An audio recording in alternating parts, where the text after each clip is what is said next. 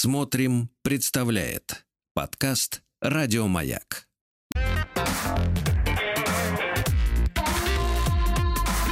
Сергей Стилавин и его друзья.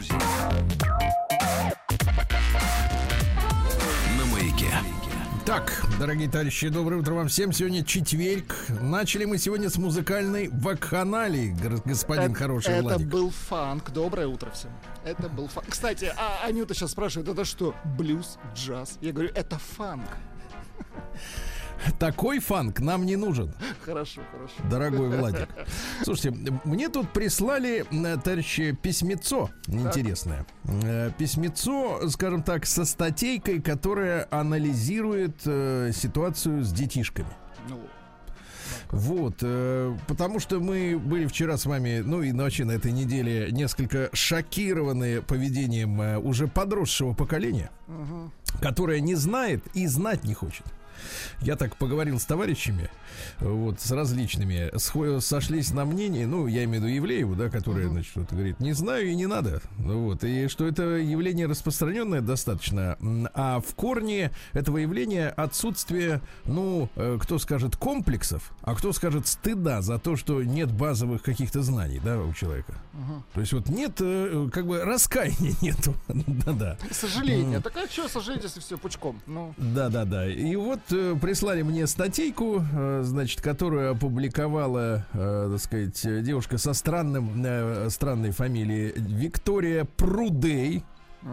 красиво. Может быть, я неправильно читаю, э, как это пишет на, на латинице Ну, написано. это она, видимо, под вас косит. Вы Сергей Тудей, а это Виктория Прудей. Нет, я Стилавин Тудей э, в Телеграме, а так-то я, в принципе, белый и пушистый. Так вот, э, статья называется «Почему современные дети не умеют учиться, не умеют ждать и с трудом переносят скуку». А? Давайте почитаем. Интересно, давайте, конечно.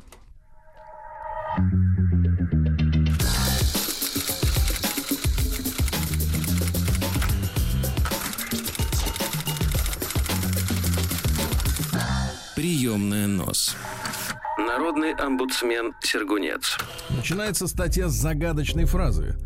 Я эргот... эр- Готлинская 5. эрготерапевт. А, о, серьезно. Вы посмотрите, что это значит, Владик. Эрго? Эр... Не арго, это как бы сленг, Э. а эрготерапевт. Вот почитайте, да, чтобы мы понимали, что это за тема. Я эрготерапевт с многолетним опытом работы, работы с детьми, родителями и преподавателями. Я считаю, что наши дети становятся все хуже во многих аспектах. Что это такое? Это, короче, раздел кли- э, клинической медицины, который занимается, э, специализируется на оценке, развитии и восстановлении активности людей, которые в результате болезни или травмы потеряли способность двигаться, координировать движение и так далее. О как. То есть это не педиатр. Это немножко другое, да. Правильно я понимаю? Да, абсолютно точно. Дальше. Я слышу одно и то же от каждого учителя, которого встречаю. Как профессиональный терапевт, я вижу снижение социальной, эмоциональной и академической активности у современных детей. В то же время резкое увеличение числа детей с пониженной обучаемостью и другими нарушениями. Как мы знаем, наш мозг податлив. Да. Ну, не Благодаря- наш с вами, Сергей. Не знаю, как ваш. Мозг ребенка податлив, да. Благодаря окружающей среде мы можем слышать, э, извините, сделать наш мозг сильнее или слабее.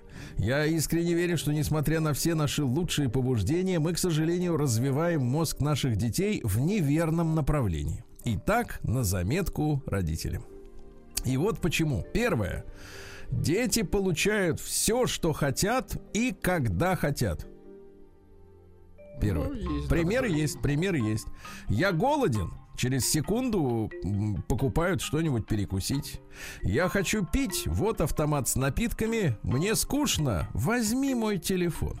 Способность отложить удовлетворение своих потребностей – это один из ключевых факторов будущего успеха. Мы хотим сделать наших детей счастливыми, но, к сожалению, мы делаем их счастливыми только в настоящий момент, а в долгосрочной перспективе несчастными.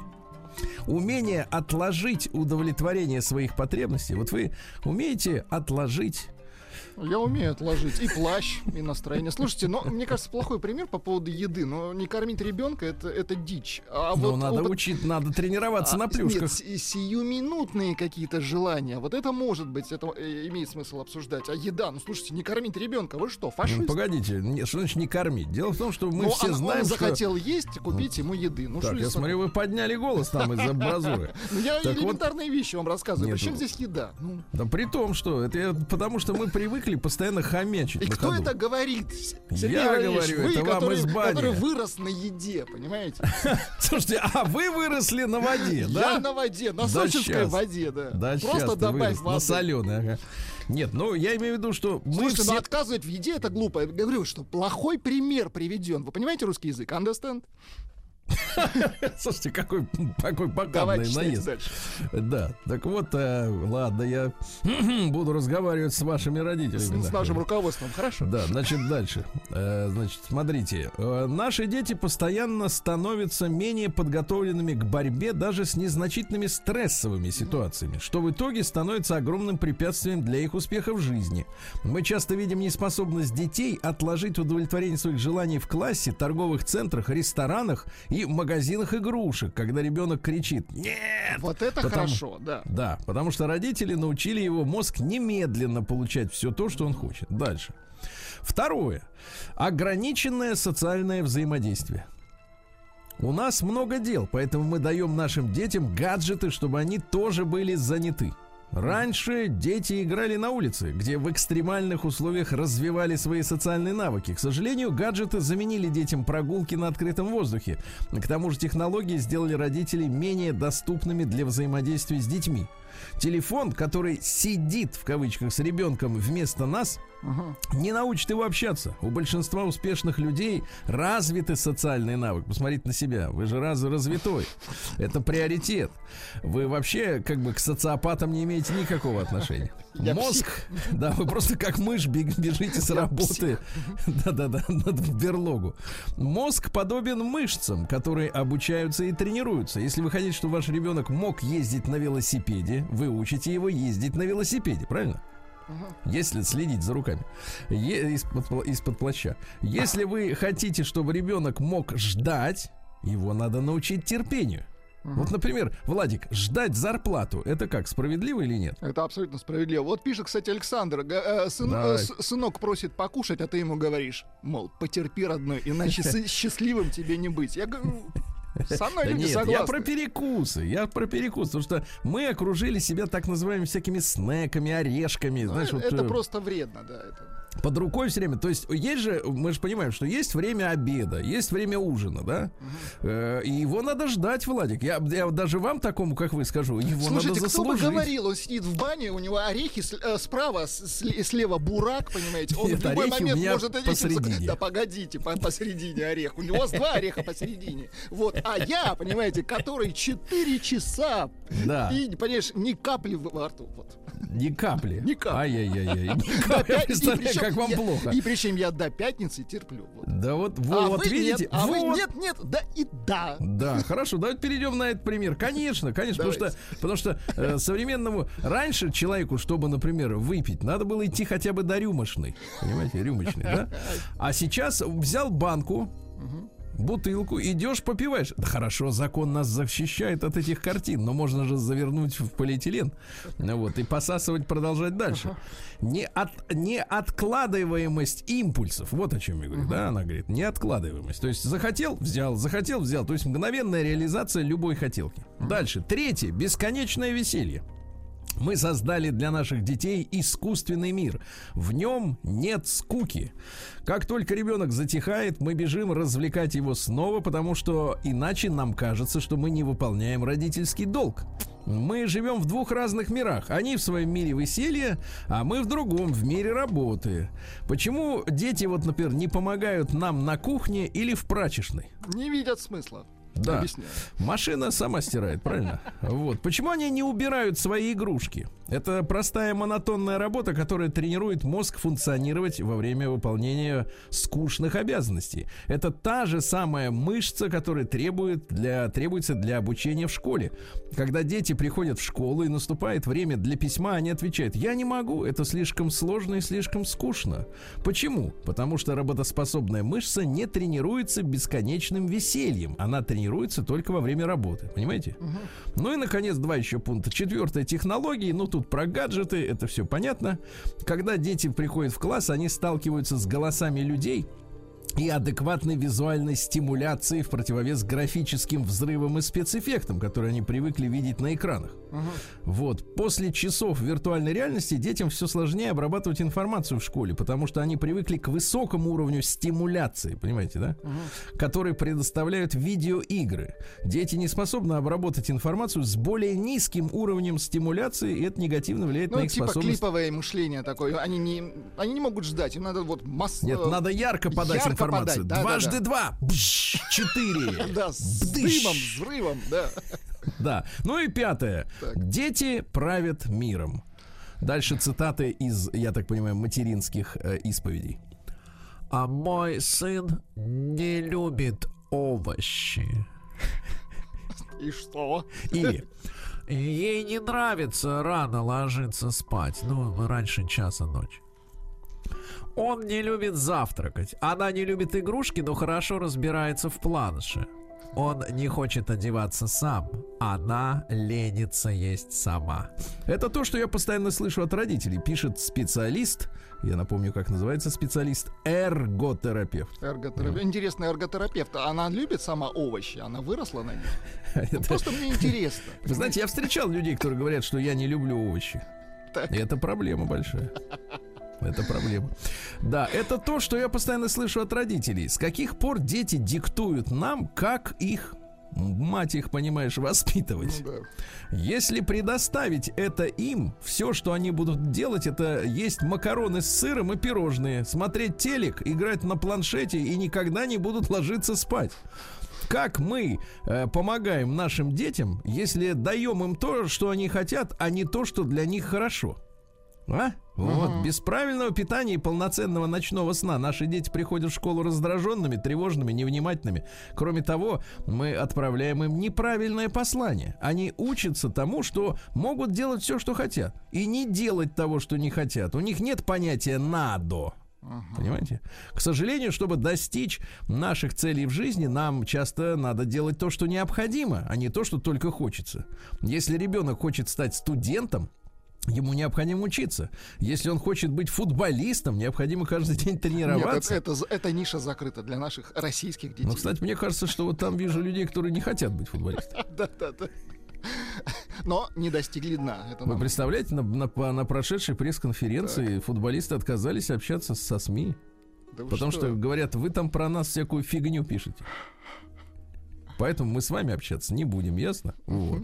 А потому что свободные люди выросли как свободные дети. Не хочется общаться с этими уродами, и не будем с ними общаться. Мне кажется, наши футболисты самые свободные в мире.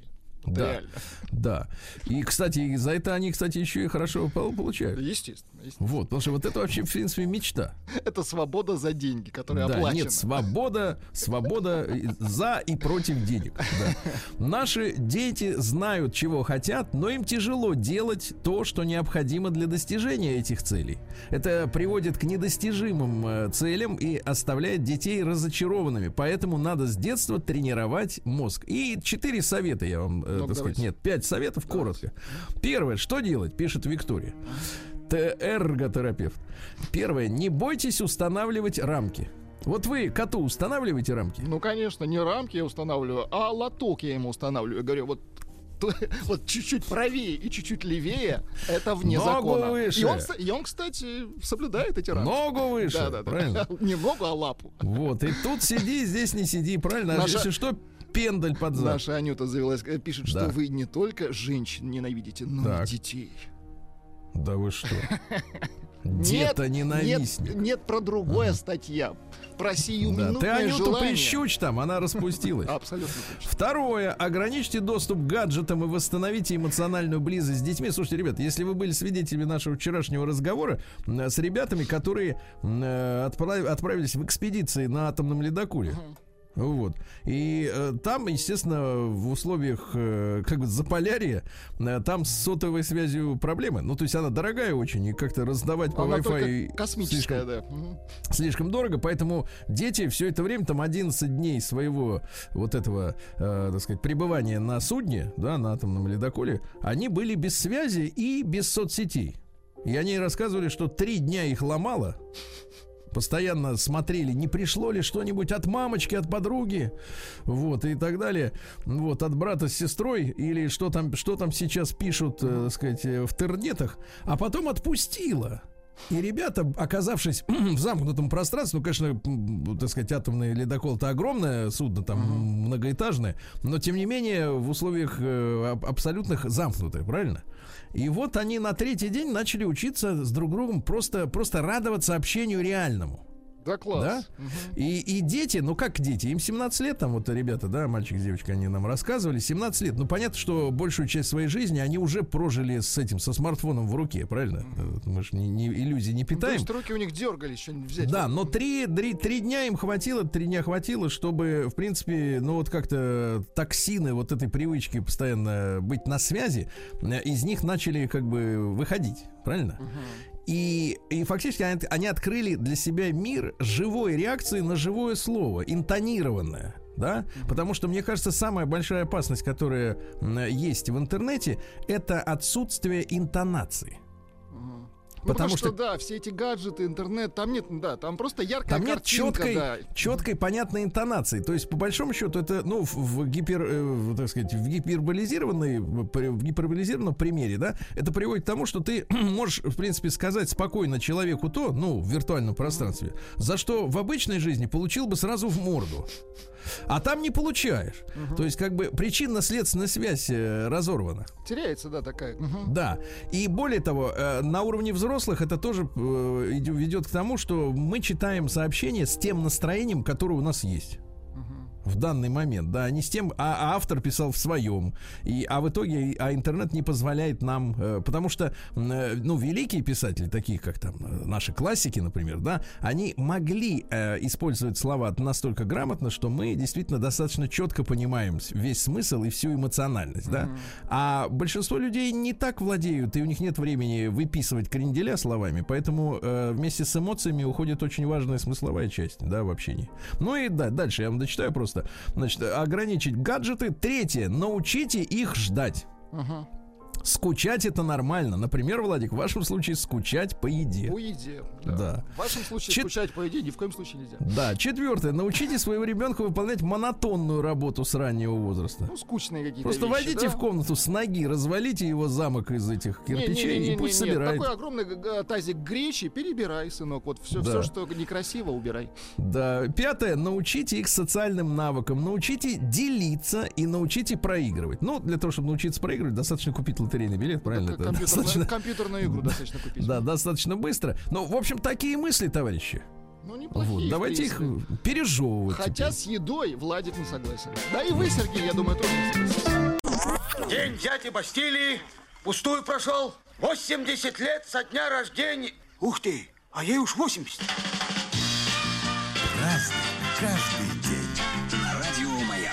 Друзья мои, вот у нас уже и 9 сентября, правильно?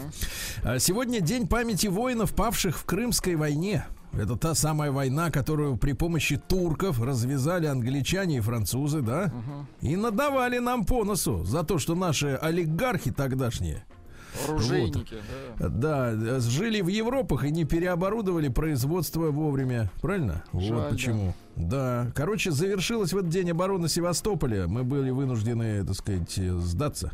Ну, не сдаться, мы ушли оттуда, понятное дело. Но война закончилась, за нами дальше уже. э, Кстати, в этой войне ведь британцы потеряли весь цвет э, своего, своей аристократии. Да вы что? Да-да-да, там несколько десятков самых именитых семей по- потеряли своих, э, ну, молодых представителей. И род многих из них прервался. Реально, это на самом деле. То есть, в принципе, для Британии тоже война такая памятная. Э, И, кстати говоря, пушки с той войны, а, конфискованные, ну, то есть трофейные наши, у них стоят в Гибралтаре. На То есть показ. интересно, интересно, что британцы официально заявляют испанцам, говорят, а мы никакого отношения, ну, в общем-то, к, к Гибралтару не имеем. Это такая самостоятельная территория абсолютно, да. А пу- пушечки-то трофейные наши там стоят, да. Ну так, э, в, в знак победы, понимаешь, да? Именно Британии. Сегодня Всероссийский день лука. Ну, имеется в виду не внешний вид и не репчатый, а, в принципе, вот тетива, понимаете, да? Тетива. Стреляли когда-нибудь из лука? Ну, в детстве, да, с- из такого самодельного. Мне так нравится смотреть вот э, на соревнования, когда женщина натягивает. Да. Ой, очень хорошо. Она с а потом бац. остервенением, да, отпускается. Не со стервенением, а с отдачей. Конечно, борщ они с таким выражением лица варят реже. Да, Международный день красоты. И придумали этот день пластические хирурги. Но вот мне кажется, что вот с этой заразой надо бороться э, так же сильно, как и с фастфудом. Потому что людей приучили к тому, что, в принципе, на том, что тебе дала мама с папой, ну, при отсутствии, при отсутствии реального, так сказать, уродства фактически, да, М, вот, э, с этим надо смириться и как можно быстрее. Ну, Что в жизни это не часто. Ну, с Ну, натура- да, и на- вообще, за и- натуральность, давайте. Слушайте, и вообще зацикливаться на своей внешности, мне кажется, это тупо. Ну, конечно. Ну, то есть вот настолько сосредотачиваться на ней, что забыть обо всем другом. День дизайнера графика, поздравляем, товарищи. День тестировщиков программ. Тоже нужно. Сегодня Кикуносеку. Это день хризантем в Японии. Есть у нас трек э, для Есть, японцев? конечно, да. Пожалуйста. Специально Передаем в записан для Токио. японцев.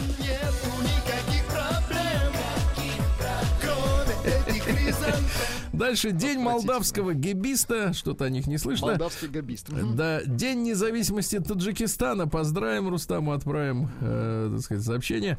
Э, День информации о фетальном алкогольном синдроме. Вы Что представляете? такое фетальный?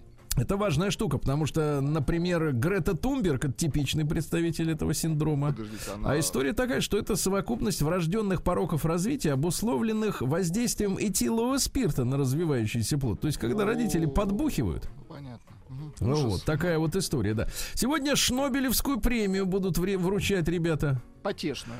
Да, да. Ну, конечно, результат нам еще неизвестно, но за прошлый год есть результаты. Ну-ка. Значит, смотрите. В прошлом году приз в номинации материаловедения получила команда Кентского государственного университета за изготовление ножа из экскрементов.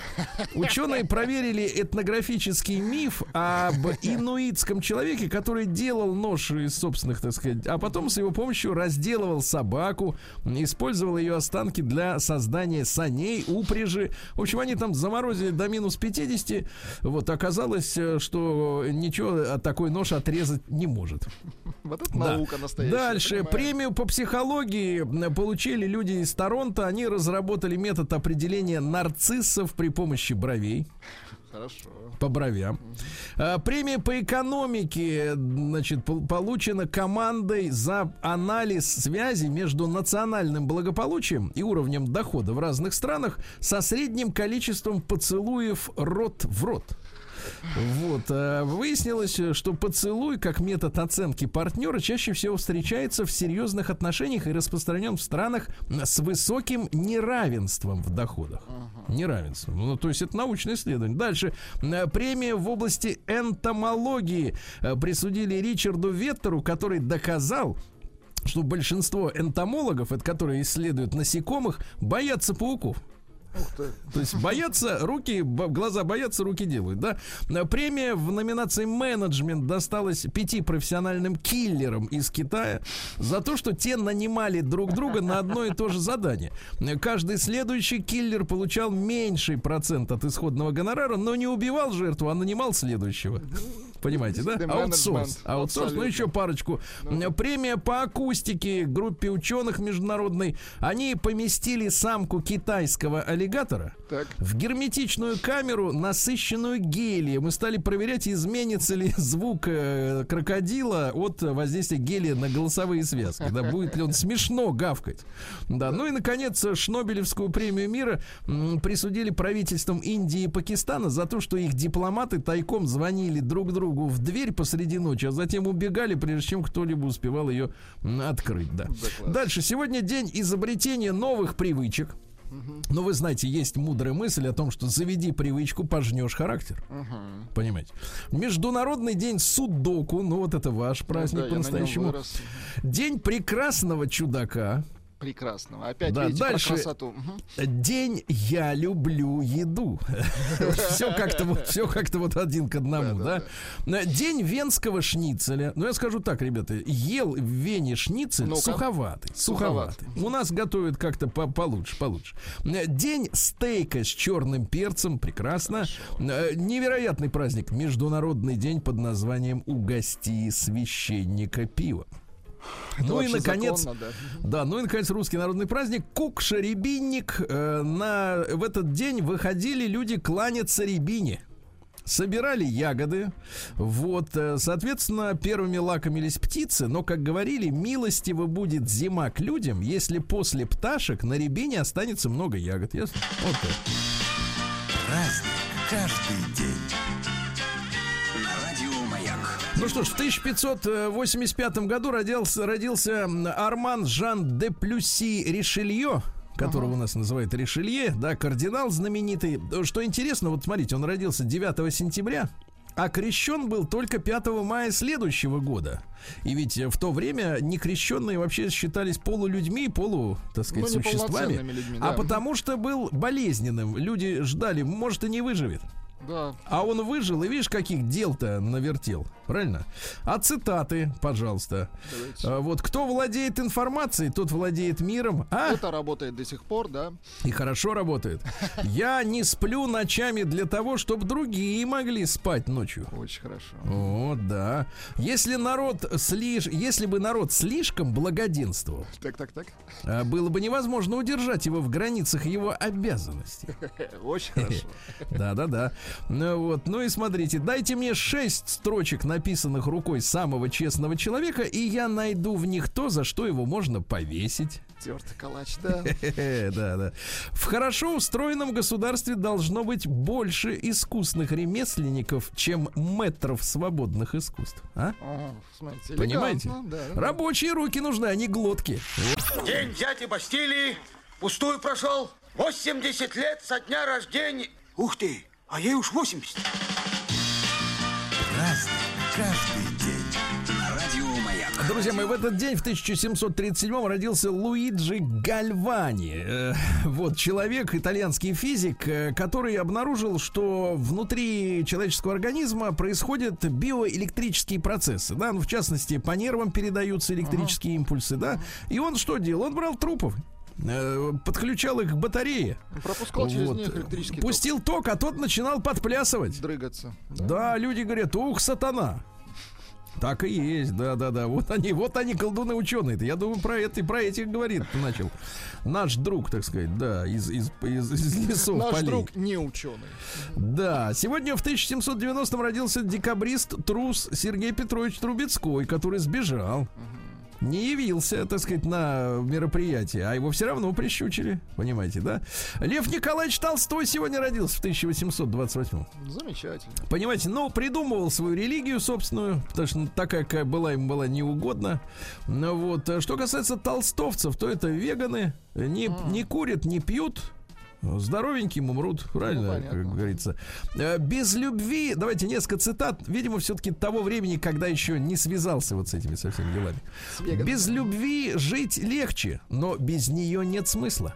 Красиво. Мгм. Не слушайте тех, кто говорит дурно о других, а про вас хорошо.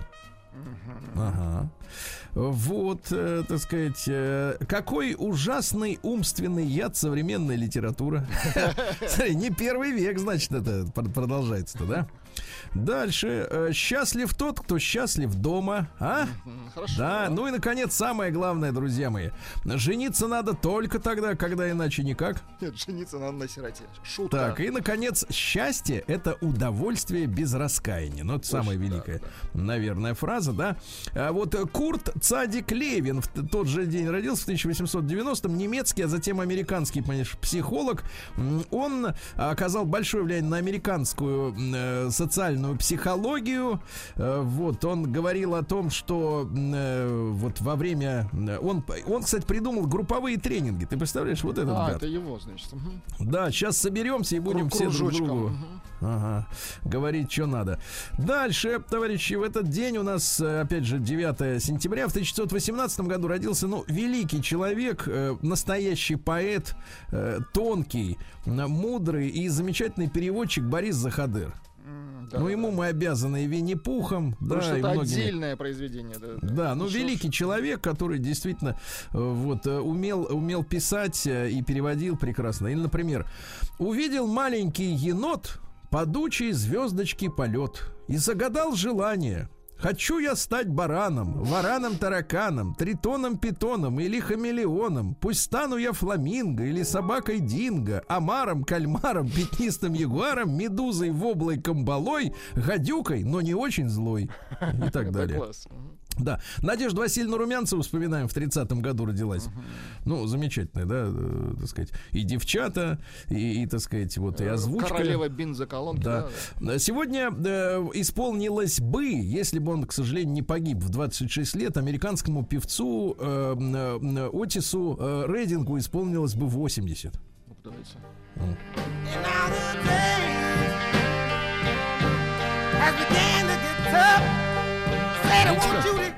Видите, как орет, да? А. Майкл Китон э, сегодня отмечает, я так понимаю, 50 70-летие. Этот Бэтмен, что ли? Э, Это вот, э, да, Бэтмен и возвращение его же самого. Э, Возвращение Дэйв. Стюарт. Дэйв Стюарт из Юритмикса в 52 году родился. Ну а что, чем занимался? Они употребляли запрещенные препараты и писали Ну, музыку. слушайте, ну какую группу замечательную с, с Ленокс-то они Да. сколотили?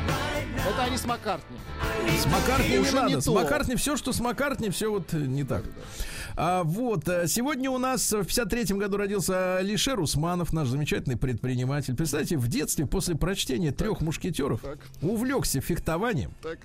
Вошел в юношескую сборную, э, я так понимаю, Узбекистана по этому виду спорта.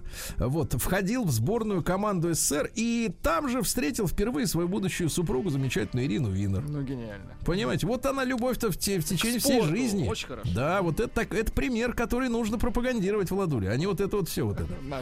Да, в 60-м году родился Хью Грант, наш любимый. Он еще и поет, да? В фильме пел, да. Да.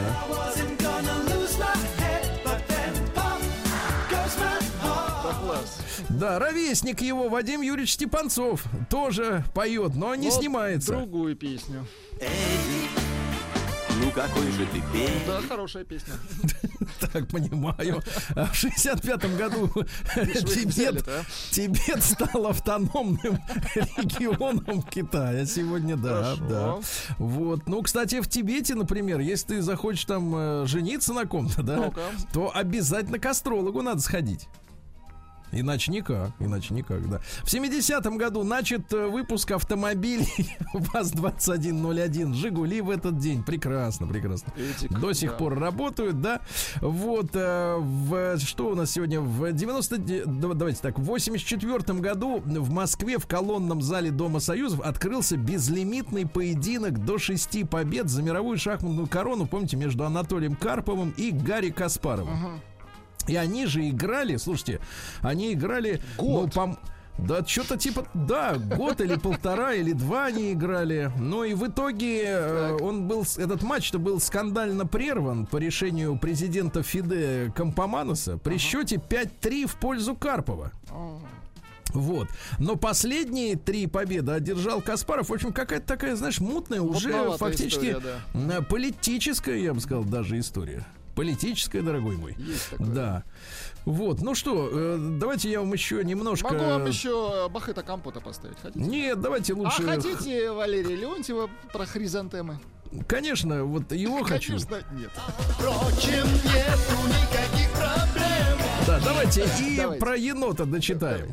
Э, Енот там в кон- хотел, хотел, хотел, потом перевел дыхание и, значит, дальше. В ответ падучая звезда сказала, что за ерунда? Твое желание, мой друг, мне показалось странным. С какой же это стати вдруг еноту стать бараном? Чем плох, по-твоему, енот? По-моему, наоборот, он умное животное и очень чистоплотное. Вот я, я как-никак звезда. А видишь сам, лечу сюда, лечу с космических высот, сюда к земным болотам, в надежде лет через 500, конечно, если повезет, стать маленьким енотом. Ну, замечательно. Понимаешь? Вот. Сергей Стилавин его друзья. На маяке. Друзья мои, ну что же, сегодня э, обещанное потепление в столичном регионе будет до плюс 18, и даже как бы и сухо. А вот э, в Омске идут дожди и всего 14 градусов. Да. Подожди, дожди.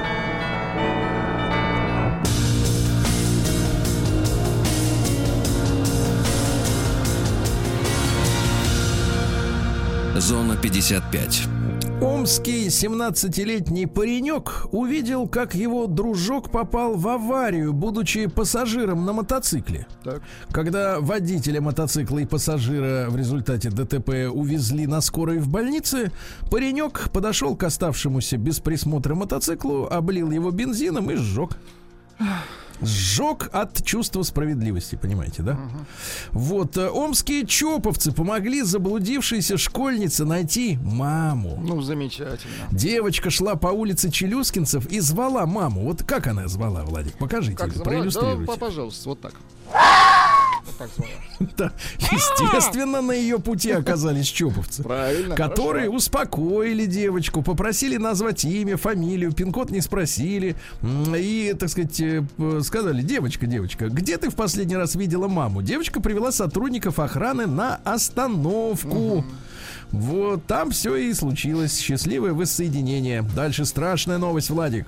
В Омске нашли две свалки с черепами, с которых сняли все мясо. Ужас какой. 700 килограммов ошкуренных черепов. Я подумал, 700 килограммов мяса. Нет черепов. Отвратительно. Так вот, э, на улице в том числе 18-й военный городок. Ну Вот, э, черепа были коровьи и бычьи. Понятно, да? Кто их выкинул, вообще непонятно. Омские улицы снова топит в дождь. Э, Дорожные службы откачивают. Хорошо. Хорошо. Рыбак, которого долго искали в Омской области, заблудившегося, н- найден, друзья мои. 48-летнего рыбака нашли доблестные сотрудники УГРО Алексей Иванищев и Петр Андреев. Они обнаружили мужчину. Все то время, пока он э, блуждал Рыбачил. по болотам, он э, пил болотную воду, ел ягоды и сырые грибочки. Молодец. Состояние приличное. Да, ну и что-нибудь еще такое интересное. Э, остановки, установленные у кадетского корпуса, привезли из Омской колонии номер 6. Ну, смотрите, замечательно. Заключен контракт э, и, за- извините за тавтологию, заключенные, да, ну вот, изготавливают остановочные комплексы, скамейки, крыши, ну, в общем, прекрасно, да? Сделано все на совесть, так и говорится. Да, конечно. Без спешки. Точно. Вот. Ну и давайте, наконец, э, омский таксист, э, оскорблявший 21-летнюю девушку во время поездки, снимавший на видео и выложивший это видео в интернет, Так, э, по решению суда заплатил 5000 рублей. дорого. Сергей Стилавин и его друзья. А что же, Минсельхоз обвинил период шашлыков в удорожании мяса. Слушайте, а Жарят. кстати, скажите, период закончился? Шашлычный. Жарят. Вы знаете, нет, жарить можно при любой погоде. Даже А, в снег. Так, Так, товарищи, смотрите, интересная вещь. Э, э, Минцифры разработала мобильное приложение госуслуги.авто, э, в котором предусмотрена функция электронного документа на автомобиль. Ну, пока что в тестовом режиме. Э, То есть, чтобы воспользоваться этой возможностью, надо скачать на смартфон приложение госуслуги.авто.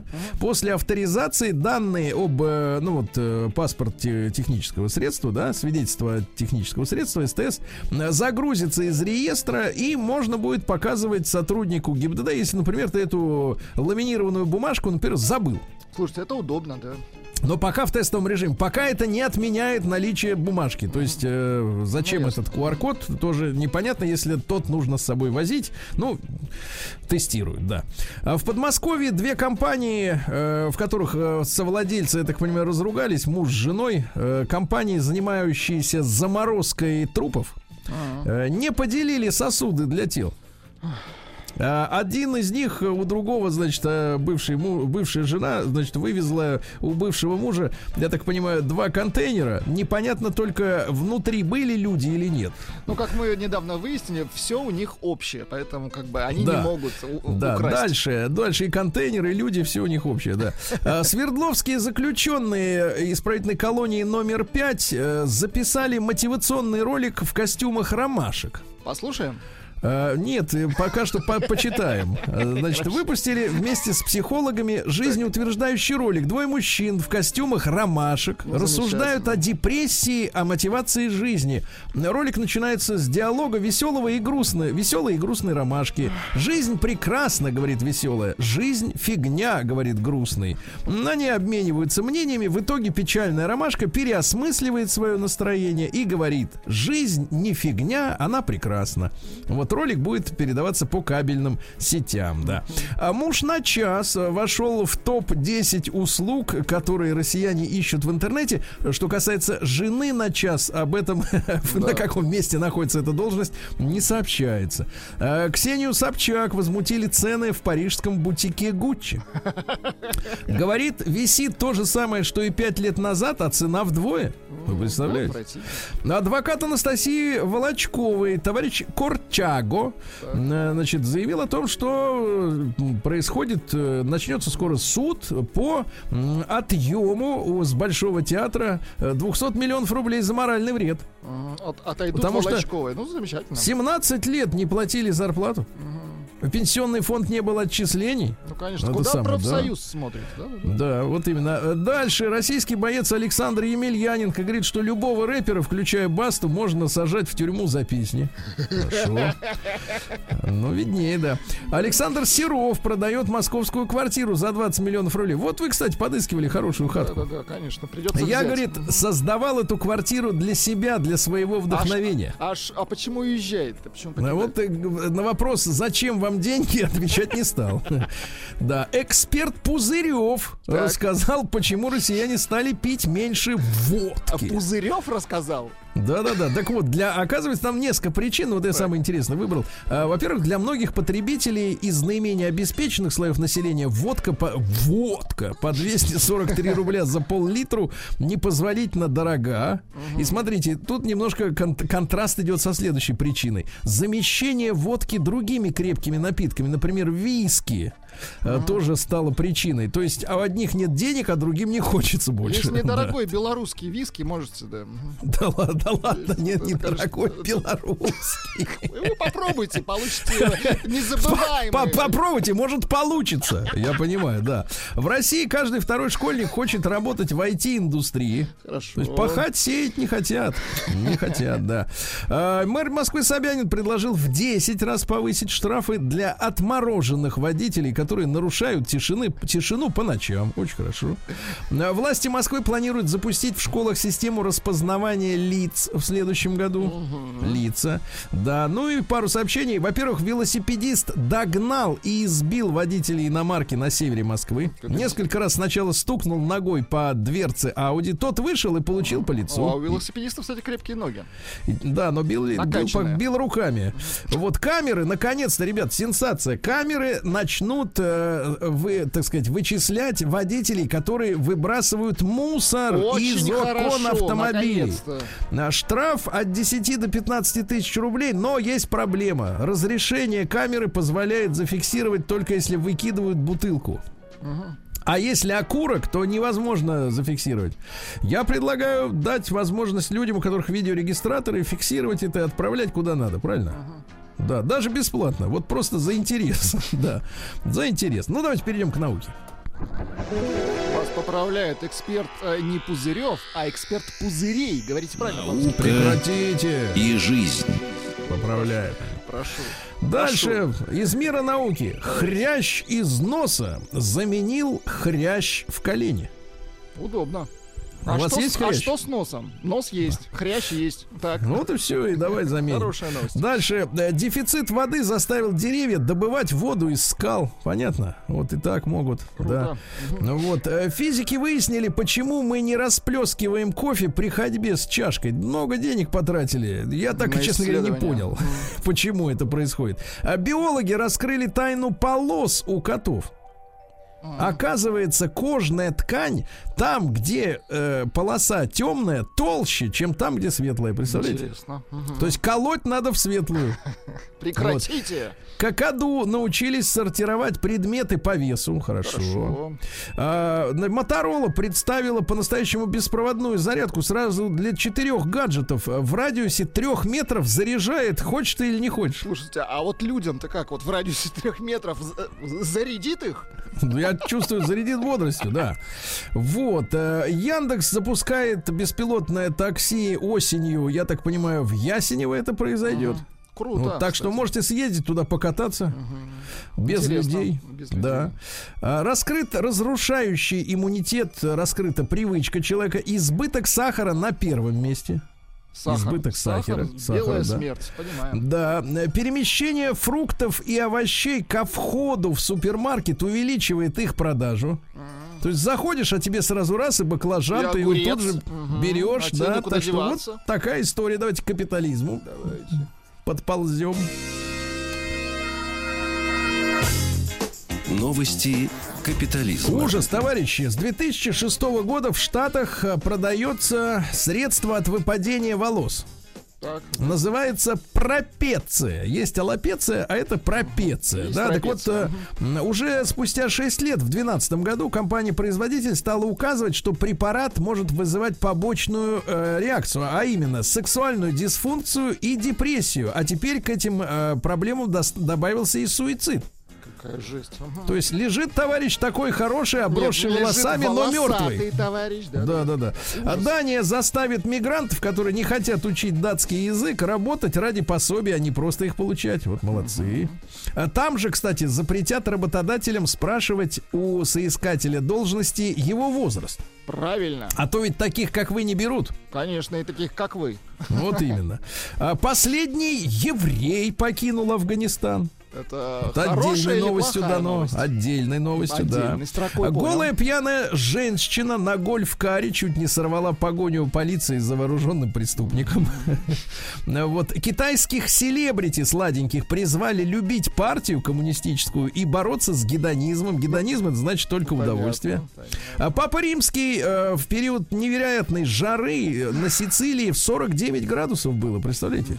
А, подарил итальянским зэкам 15 тысяч рожков мороженого. Ну, это от жары, видите. его Лучше бы, конечно, кондиционер, но и то нормально. Лучше, конечно, А, да. В Калифорнии будут судить за э, снятие контрацептивов во время близости. Во Видимо, время. проблема. Видимо, проблема, да. А в Китае за 24 миллиона долларов э, перене- перенесут гигантскую статую. Прикол в том, что она примерно столько стоит. Можно было новую построить, да. А В Афганистане женщинам запретят заниматься спортом. Опа! А? Да, Нормально. весело. Спортом. Спортом. Ну и, и наконец. заживут, я вам так скажу. Да, ну и Заживут. наконец, Европейский центр конституционных прав и прав человека заподозрил немецкие компании, среди которых, например, Гуга Босс, э, в использовании рабского труда, так сказать, э, Да в ладно? Китае. Да, да, да. Немецкий и арабского труда. у, Ну, Как вообще немцы и рабы рядом да, это могут вообще быть? никак не клеится. Да Это не бьется. Давайте к России, к не матушке. годится.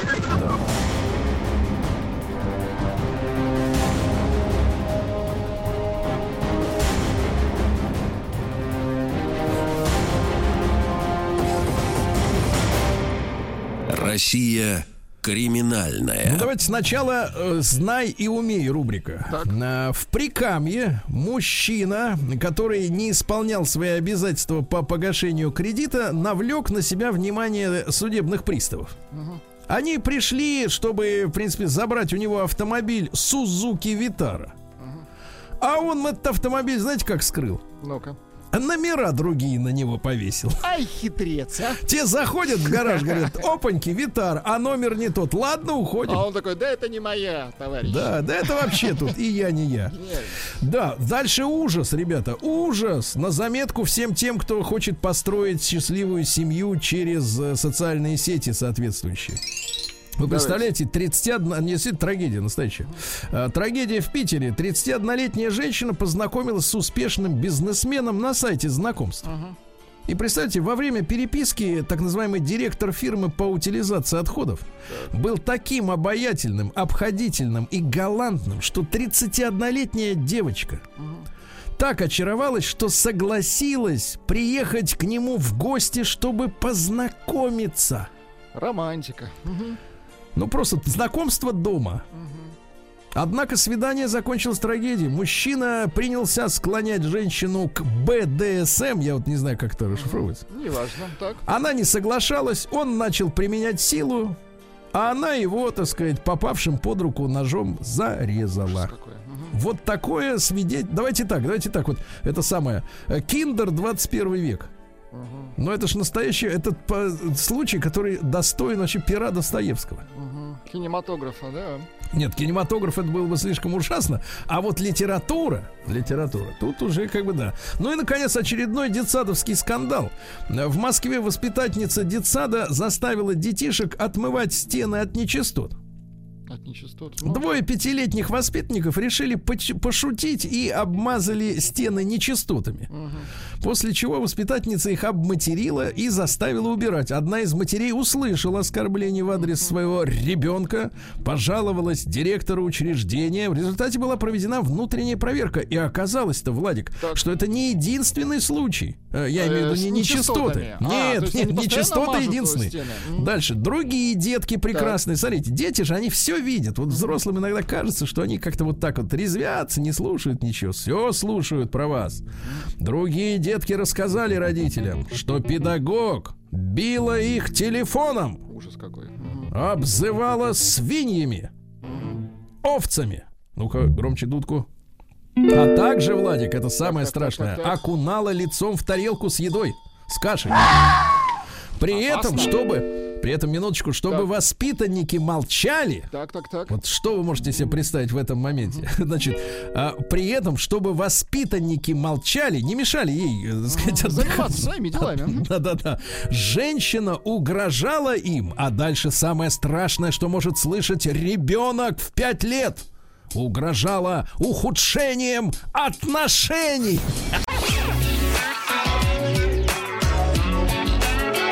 Сергей Стилавин и его друзья на маяке. Друзья мои, ну на этой неделе, э, вы помните, я читал прекрасное сообщение о том, что э, наш замечательный боец Федор Емельяненко э, подал, лично, кстати, пришел, подал документы в Воронежский вуз, чтобы из, получить специальность садоводства. Круто. А Федор Владимирович у нас, кстати, замечательный ведь э, спортсмен, кстати, добрейший человек. Читал его интервью. И глубокий, и думающий, и добрый. Вот что очень важно, да? Не из-за денег добрый, а просто по жизни. Э, Вот. э, боец ММА, я просто перечислю вам некоторые его титулы. Четырехкратный чемпион мира по смешанным боевым искусствам э, в тяжелом весе по версии Pride FC. Двухкратный по версии Рингс. э, Двухкратный по, по версии Вамма. Четырехкратный чемпион мира и девятикратный чемпион России по боевому самбо. Заслуженный мастер спорта. Мастер спорта международного класса под дзюдо. Представляете, это все разные вещи, да? Считается, кстати, лучшим бойцом за всю историю смешанных единоборств. И на протяжении почти 10 лет он оставался непобежденным. Это вообще для ММА беспре- ну, беспрецедентное достижение. Представляете, ну, мужчина действительно полностью состоялся в своем вот э, профессиональном, да, в спортивном воплощении. Вот, ну и, и вдруг вот такой вот такая вот история, да, э, ну, наверное, те, кто Федора не знают, они думают, что как-то это странно, вроде боец, да, и вдруг садоводство.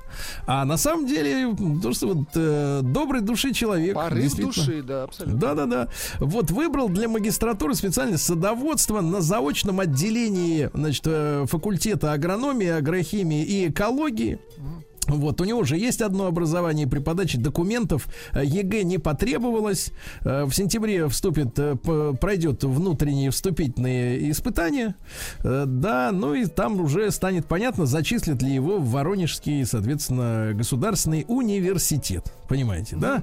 Вот такая вот такая вот история. Но я, честно говоря, за Федора Владимировича порадовался, потому что вот у человека есть возможность, да, действительно добившись результатов. Я надеюсь, что у Федора Владимировича все нормально и, как говорится, в, в финансовом плане, да, в жизни. Вот, наконец, э, заняться тем, э, к чему вот тянет душа. Давно тянет Душ- душа. Да, тянется душа. Вот действительно, э, садоводство, э, вот эти все дела, растения, понимаешь ли, деревья. Вообще, я как обитатель бани это прекрасно понимаю, потому что в каком-то возрасте, конечно, человека, так сказать, природа начинает интересовать уже всерьез.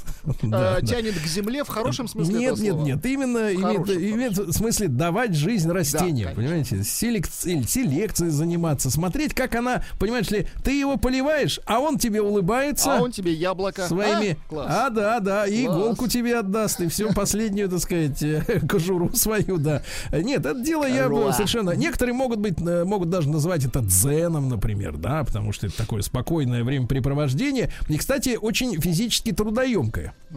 Потому что э, действительно труд вообще на земле, он достаточно трудоемкий. И, может быть, даже и сопоставим в какой-то степени, если так вот по всем суткам размазать, может и с единоборствами в какой-то степени сопоставим, потому что очень надо много упорства, надо победить в себе лень.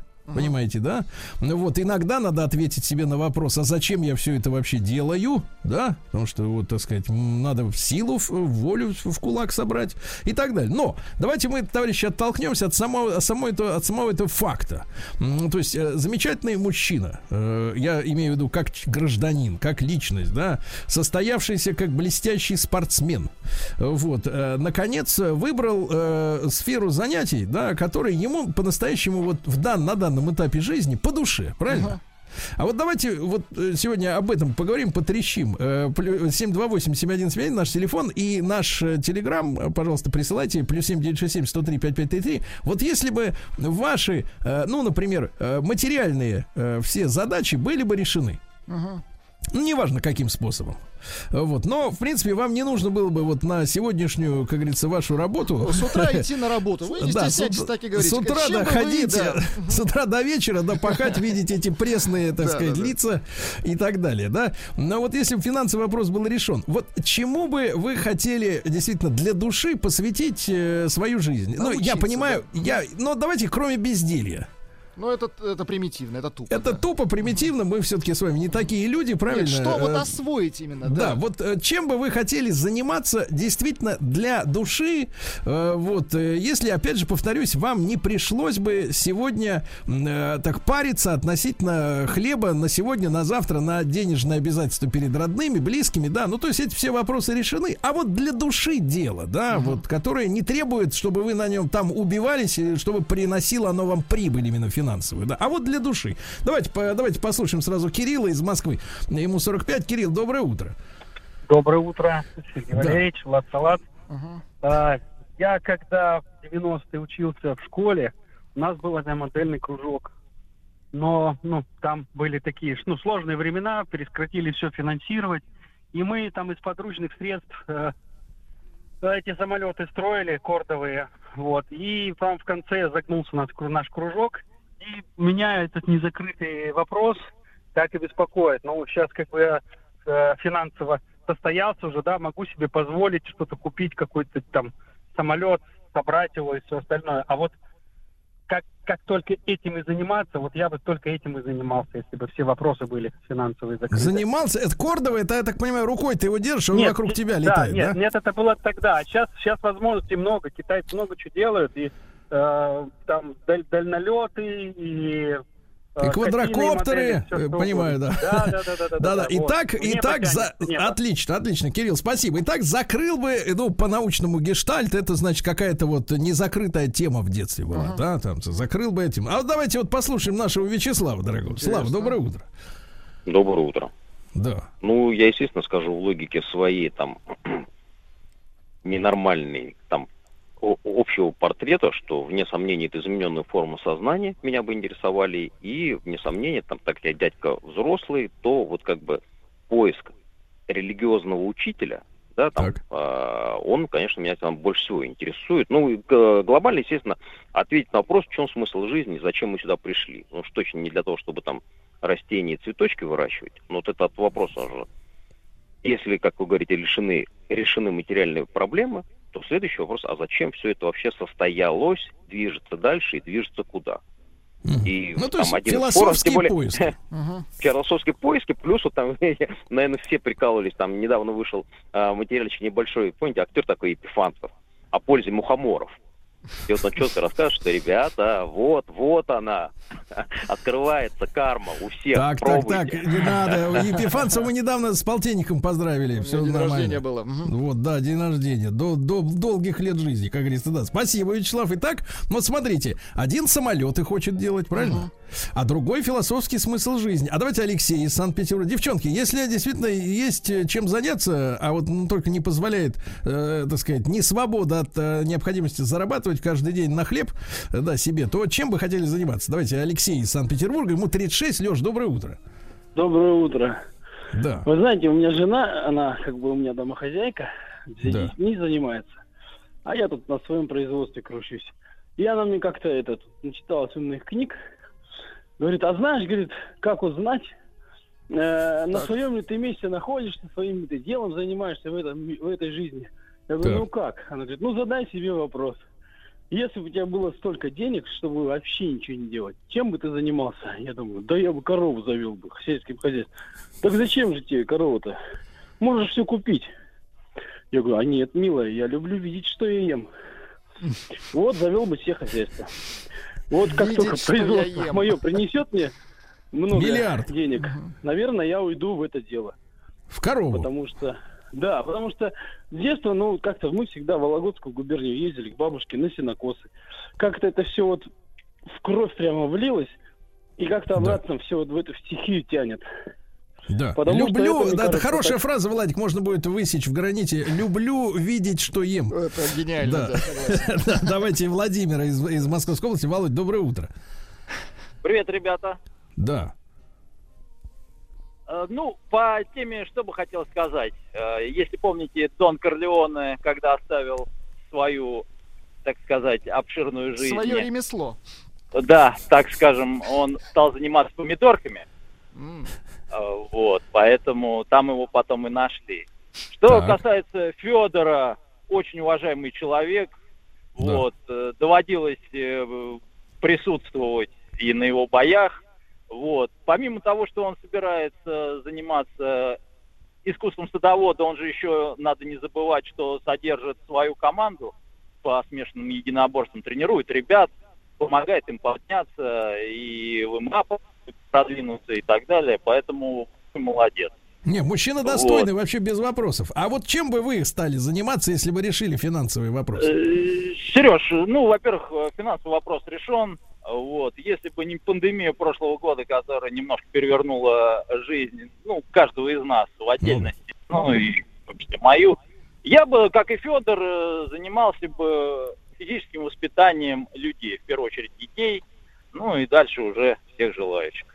Вот. Э, Понятно. Были возможности, были желания, но, к сожалению, прошлый год все это как-то перечеркнуто. Вот смотрите, смотрите Поэтому- какая, какой у нас диапазон. Спасибо, Володя. Воспитывать людей, например, да? Хорошо. А вот если человек чувствует себе по- по- поте- и потребность, и, главное, способность к тому, чтобы вот этих э, воспитать. Это же тоже замечательно, правда? Да, Давайте Виталий из Волгограда послушаем. Ему 42. Э, Виталий, доброе утро. Доброе утро. Здравствуйте. Да. Ну вот по поводу Федора хотелось бы сказать, что тут надо как-то вот разделить. Ему вот диплом нужен или Нет, навыки? нет, мы берем, мы берем просто ту новость, которая есть. Мы просто от нее оттолкнулись. Я Конечно, верю, мы- что верю, что Федору не нужен Это просто сам по выбор, себе смысл диплом садовода. Конечно, да. Да, давайте чем вот давайте к людям. заняться, Вот, да. да, вы вот лично, Виталий. Ну, желание, конечно, в вагон, потому что вот смотришь, там вот на Ютубе люди с руками что-то делают. Ну, великолепные вещи, и хотелось бы что-то тоже сделать руками. Ну, да. например, что вас вот восхитило больше всего, что может сделать сам человек своими руками? Ой, это много чего, много чего восхитительного.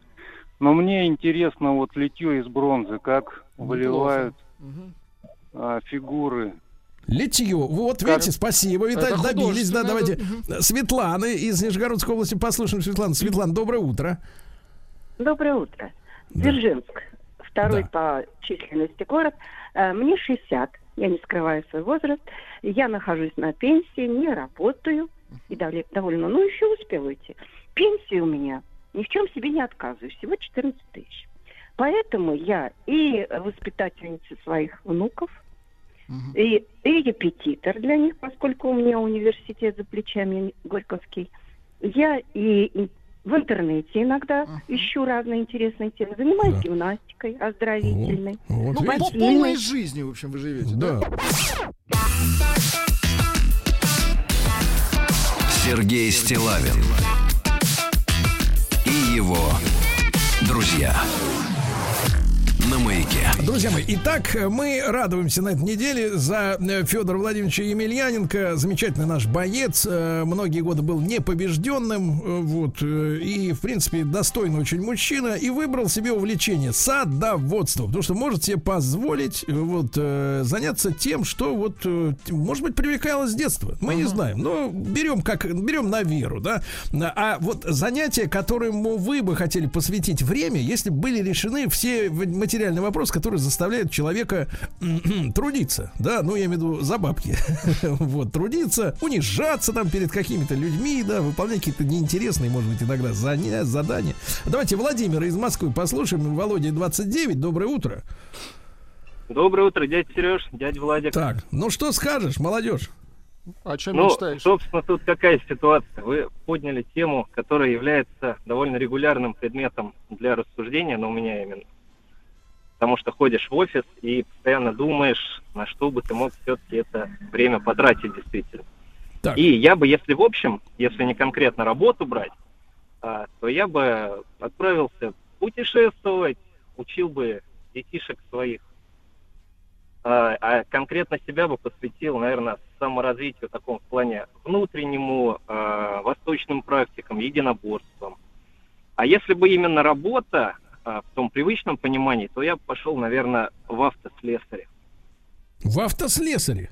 Удивительно. Да. Мгм. Ну, ж круто, круто. машинами. Смотрите, какой, смотрите, смотрите, какой диапазон. Я, я, знаешь, к чему, к чему, к чему веду-то, да, в конце концов. Мы сейчас еще примем звонки и почитаем сообщения. Но получается, что у нас нет какой-то, да, вот единой установки, э, чтобы людям всем хотелось чем-то Ну, одним конечно. заниматься. Люди То есть, по хотят большому... получать удовольствие от разных Нет, нет, да, и смотри, и по большому-то счету вся задача в том, чтобы перестроить, условно говоря, экономику таким образом, чтобы каждый смог заниматься своим делом Абсолютно точно. любимым, да? Вот, и, и получать от этого кайф, понимаешь? Потому что, смотрю, тунецов-то нет, нет, но есть Вячеслав, он, но философы тоже нужны. Ну, тоже нужно. Но их нужно немного, немного. Вот что Немножко, пишут а нам- один и есть, больше я Наши не вижу. слушатели пишут. Давайте. Егор освоил бы столярное дело. Дмитрий после школы учился на пчеловода. Бросил на пенсии, обязательно вернусь к пчелам. Жош пишет, занялся бы вторичной переработкой картона и пластика. Вот, А, видите? а, Дмитрий пишет, на саксофоне очень хотел бы научиться. Артем уехал бы к морю и стал бы алкосомелье. Артем, это отвратительное желание. Эля пишет, я на старости лет э, пошла учиться на врача. Уже пошла учиться на врача. Девушка пишет, э, доброе утро, год назад начала заниматься конным спортом. Теперь хожу 3-5 раз в неделю э, в любое свободное время. Хотела бы, если бы была возможность, купить лошадей и открыла бы конюшню. Мария 33. Конюшню. Открыла бы, конечно. Давайте Елену послушаем из Мурманска. Лен, доброе утро. Доброе утро. Лена, А, ну вот ну, куда бы, ку- куда душа-то тянет? На коне не- Ну, вообще у меня интересная история. На самом деле у меня очень хорошая работа, я ее очень люблю и работаю в этой сфере очень много лет. Это преподавание иностранных э, языков. А в этом смысле все хорошо. Также я закрыла незакрытый гештальт э, Вячеслава, я кандидат философских наук, очень много времени этому всему посвятила. Но дело в том, что с детства было у меня одно увлечение, которое как-то я забрасывала, потом опять начинала, и не надо смеяться, наверное, это вызовет сейчас улыбку у Так. мужской части аудитории. ну-ка. это Так. вышивание, вышивка. Да почему? Это Ну прекрасно. ты что же, это прекрасно, это Это мелкая моторика вместо, вместо смартфонов в руках. Это искусство. Да, э, да, это мелкая моторика. В общем, кратенько я открыла свой рукодельный магазин, где представляю ведущие бренды по вышивке, и все это меня натолкнуло на то, что мне этого стало маловато, и у меня сейчас свое производство, которое производит наборы для вышивания. В общем, Круто. свой маленький гештальт я тоже закрыла. Слушайте, ну прекрасно, чудесно. Елена, вопрос от э, аудитории. Вы замужем? Да, и у меня трое детей. Хорошо. Но научить могли бы вас, Сергей, да, да. да. Ну, научить макраме могли бы, я понял. Очень. Да, с детства как-то тяготею к этому загадочному слову.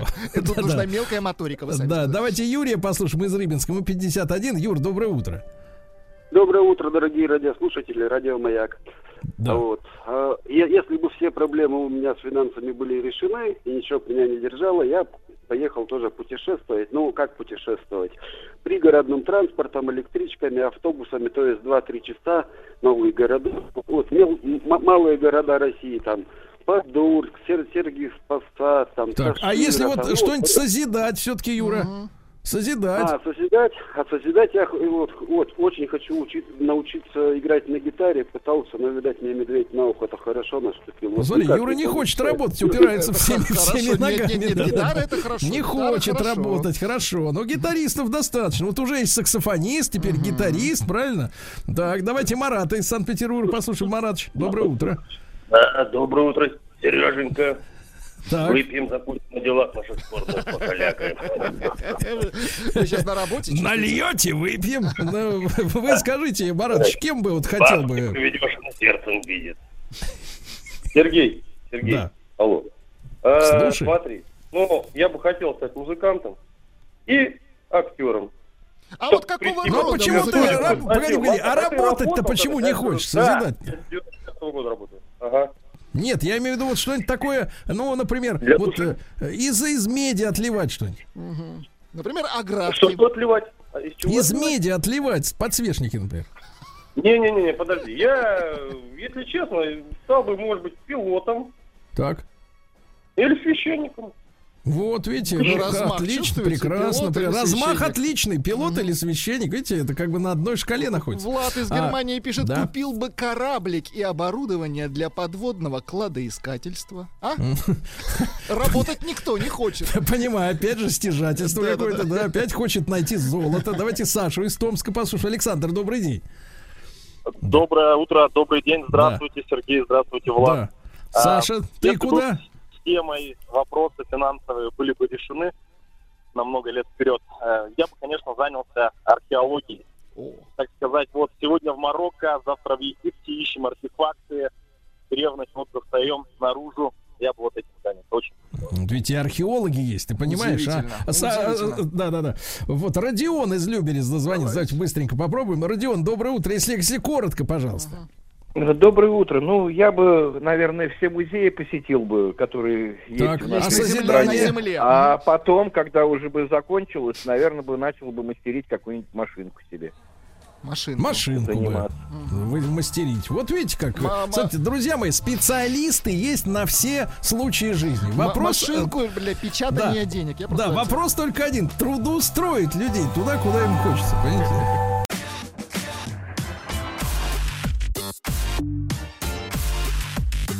Сергей Стилавин и его друзья на маяке. Друзья мои, осень это э, эпоха премьер э, в средствах массовой информации. Мы не отстаем от трендов. Мы хотим сегодня начать наш новый проект. Э, Будет он называться История роскоши. Неплохо. Нет, не истории налогообложения роскоши. А, Можете не напрягаться, товарищи. А история роскоши, да. Э, И я рад приветствовать э, Екатерину Андрееву, э, искусствоведа. Мы уже были несколько раз в эфирах. Мы говорили о маврах, про Ганнибала Барку. Мы разговаривали совсем-совсем, казалось бы, недавно. Екатерина, доброе утро. Доброе утро. Да, рад новой нашей встрече.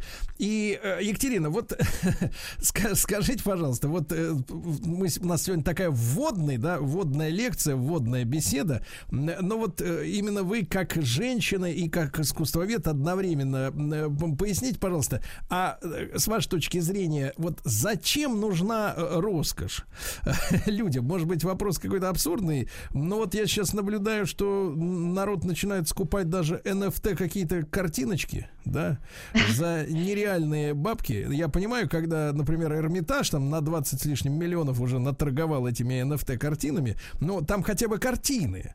А когда какую-то мазню распродают, и причем задорого, да, и когда экономисты говорят, что роскошь э, является способом э, э, сверхдоходом куда-то смыться из налички, да, ну, с экономической точки зрения, что вот у людей, э, у людей, значит, уже и переизбыток финансов, они стараются их запрятать в эту самую роскошь, даже если роскошь это какая-то виртуальная, э, ну, с точки зрения нормального человека, фигня. Э, Вот. А вот с вашей точки зрения, зачем, зачем нужны предметы роскоши? Так, Ну, тут теоретически. на самом деле был достаточно много- многогранный вопрос, потому что одно дело связано с современным искусством, это одна история.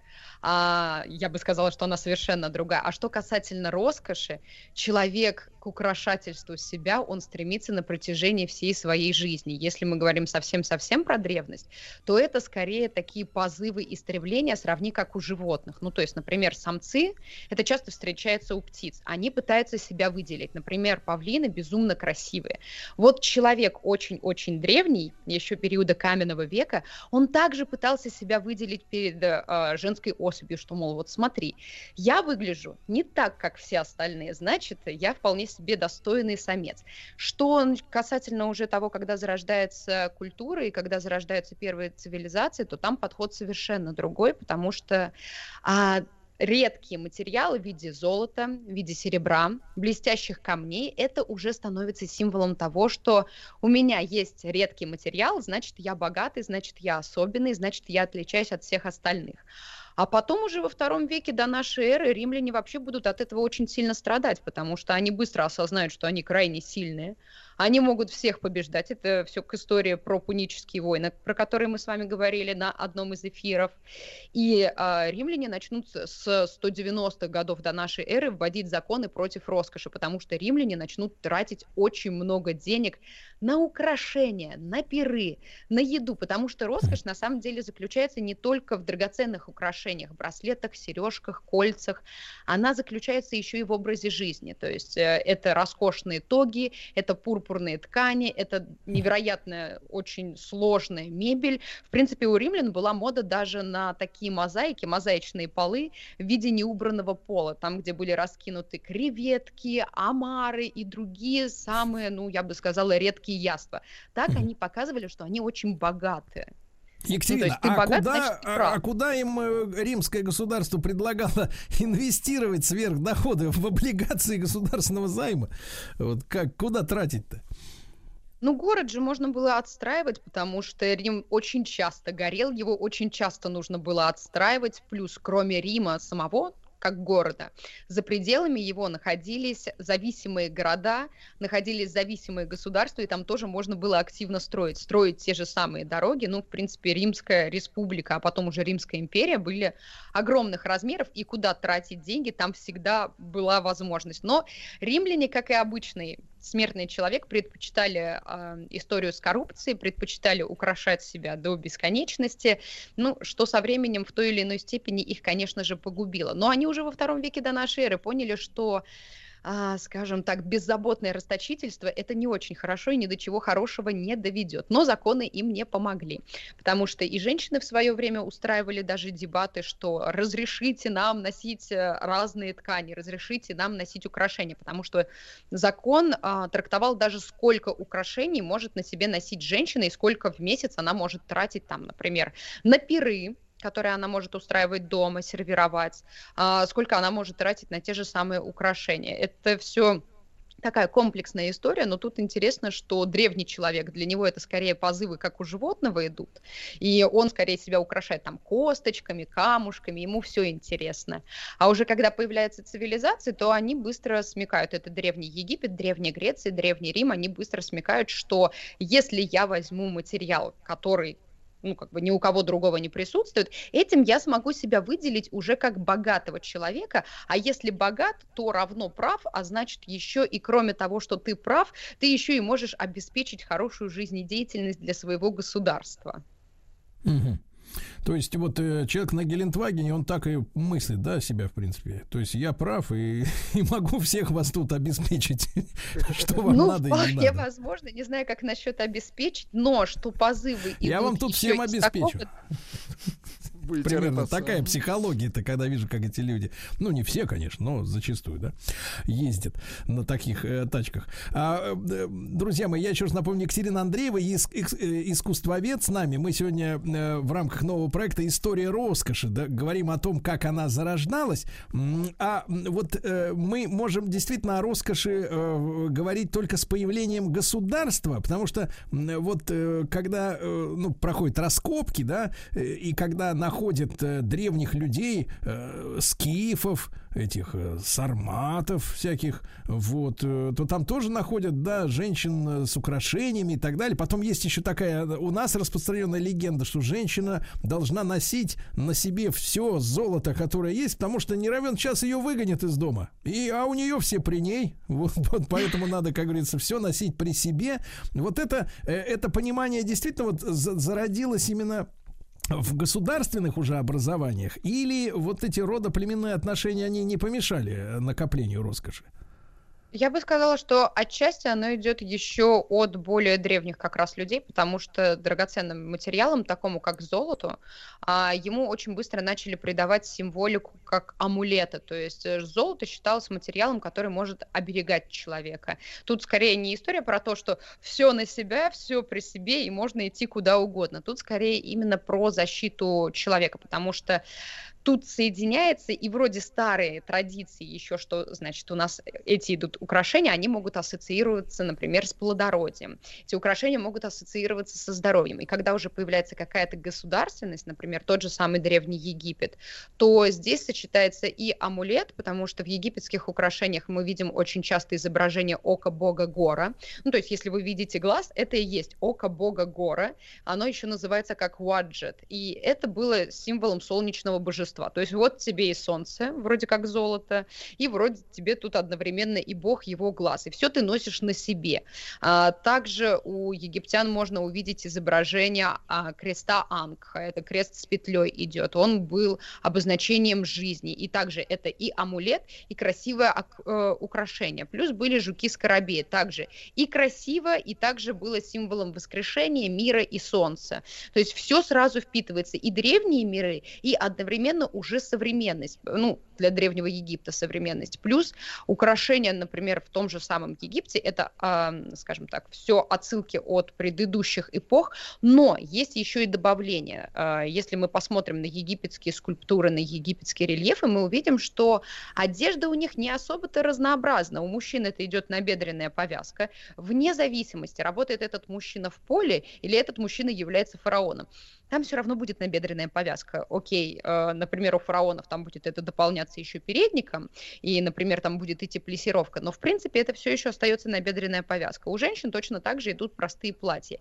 И нужно было себя как-то выделить социально. Да, с появлением государственности, с появлением иерархии э, появляется и стремление себя социально выделять, себя социально украшать. И здесь появляются и серьги, и появляются огромные воротники на шее, которые называются ус усех или усх появляются браслеты. Чем ярче, чем больше ты себя выделяешь, тем точно это все заметят. То есть очень долгое время а, украшения, они являлись именно социальным маркером. Потом уже в более развитых культурах, как, например, а, Древняя Греция и Древний Рим, там украшения начнут получать не только социальный статус, как «я богат», но и, например, как в Древнем Риме появятся первые обручальные кольца на постоянной основе. Я думаю, очень многие видели такие кольца. Они уже средневековые идут, где люди соединяют руки, и у них там между руками может быть, например, сердце изображено. Так вот, вот пример таких колец, только без изображения сердца, а просто руки, которые вот пожимают э, в крепком, я бы сказала, эм, рукопожатии, они изображаются еще на древнеримских кольцах, и эти кольца-печатки, они обычно надевались во время бракосочетания, но носили их только женщины. Ну, потому что мужчине особо такое кольцо не было нужно, а женщину это защищало от всех остальных окружающих Ну, то есть, мужчин. ну, то есть сейчас, когда мужчина, в принципе, выходя из дома, прячет колечко в карман, да, идя на работу, он, в принципе, по, по римским законам живет. То есть можно сослаться на авторитетные, э, так сказать, методы прошлого, абсолютно, Я в душе римлянин, да. Хорошо. А, э, Екатерина, но мы понимаем, что наступившая, наступившая эпоха э, деградации да, э, Римской империи, развала и вот эти темные века, которые затем пришли, э, я так понимаю, что э, пришлось роскошь-то прятать, чтобы как бы э, грабители не- отняли все вместе с жизнью, да, и, и, наверное, вот на этот период э, такого безвременья, такого мрачного, да, который длился несколько столетий, э, тема-то притухла с роскошью. Ну, она, я бы сказала, что отчасти да, но она начала затухать еще вре- во время третьего века нашей эры, когда у римлян начинается кризис третьего века. Они не могли договориться, кто из них будет править. И вот пока они в процессе ссоры, у них начинает постепенно затухать искусство, и ювеляр- э, ювелирное искусство тоже затухает постепенно.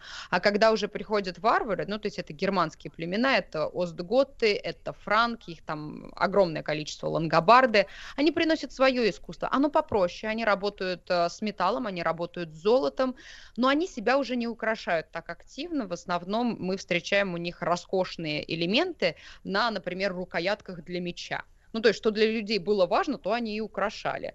Для э, варварских племен, для них было важно завоевать, захватить новые территории, э, удержаться на этих территориях. То есть, оружию они уделяли, конечно же, куда больше значения, поэтому мы чаще вот в раннем средневековье встречаем богато украшенное а, именно оружие. Но при этом в раннем средневековье мы встречаем что у франков, что у лангобардах а, сережки. У них есть еще пока серьги. Но потом, когда уже средневековый христианский мир установится, он, конечно же, начнет проповедовать историю про аскетизм, что вообще жить нужно не ради вот этого всего материального и эфемерного, а стремиться полностью вот туда, к высокому. А значит, все материальное, мы от него отказываемся. Вот был Рим, который просадил все свои деньги в роскоши и в похоти, мы такими быть не хотим. Значит, мы вот носить там сережки, оголяться, мы так делать не будем.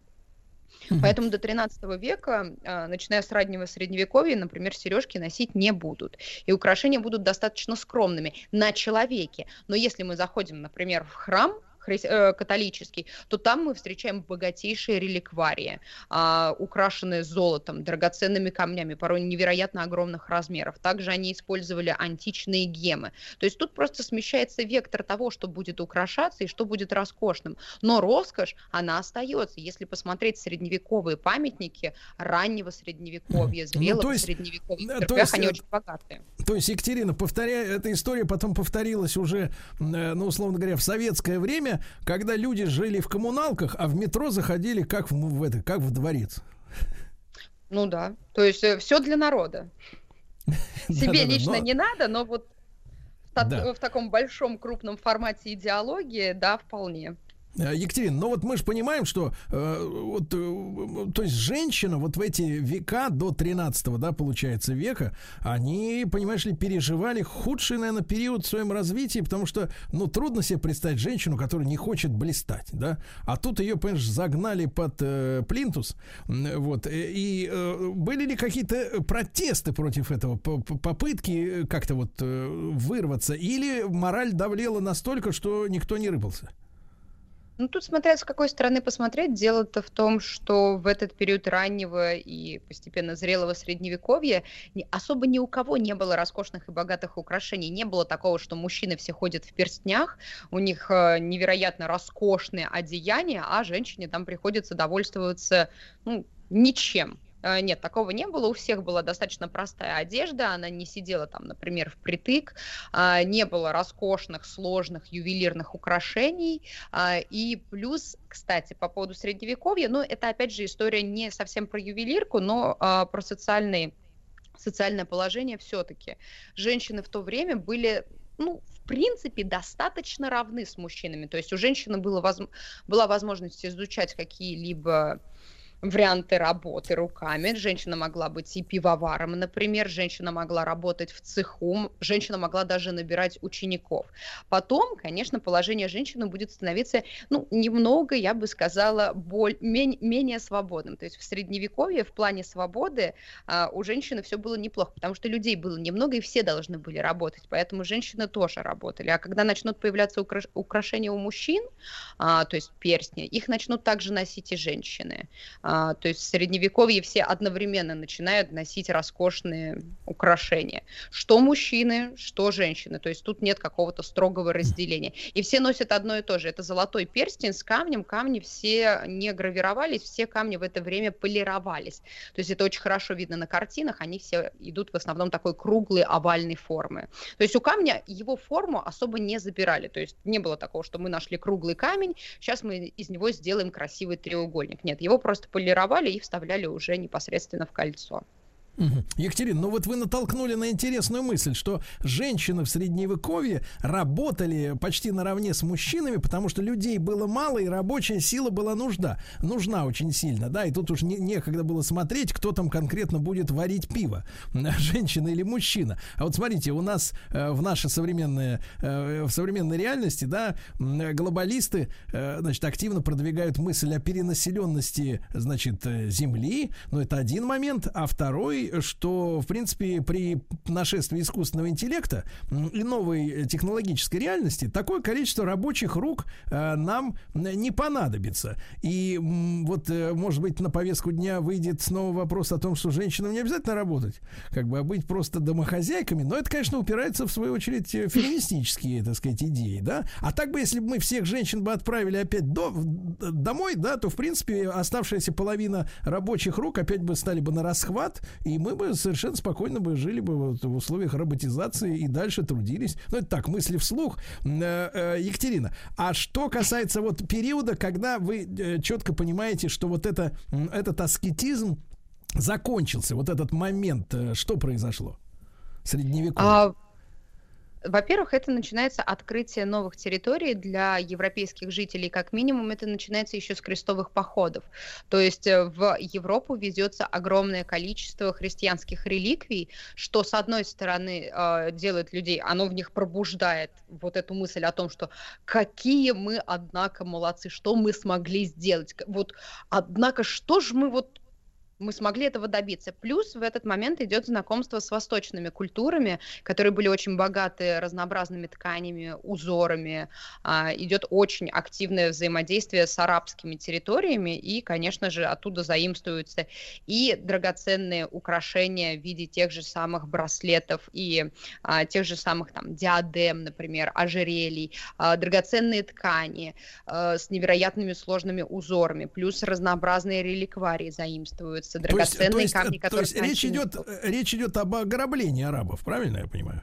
Да, конечно, абсолютно верно. То есть Но нет, их не, грабеж- то- их не только грабили. Например, арабы очень активно торговали с э, венецианцами, действительно торговали, то есть были рыночные отношения. Ну, то есть тут комплексно и воровали, и торговали. Ну, прекрасно. А, Екатерина, тогда я думаю, в следующий раз продолжим этот разговор, этот экскурс в историю роскоши. Я напомню, что а, мы сегодня только начали эту беседу. Екатерина Андреева, искусствовед, э, с нами была в эфире. Екатерина, как всегда, огромное спасибо. Будем рады нашей новой встрече да, в эфире. Вот, друзья мои. Ну и, э, так сказать, не упускайте возможности, если не успели, послушать э, весь цикл «История роскоши» на сайте радиомаяк.ру.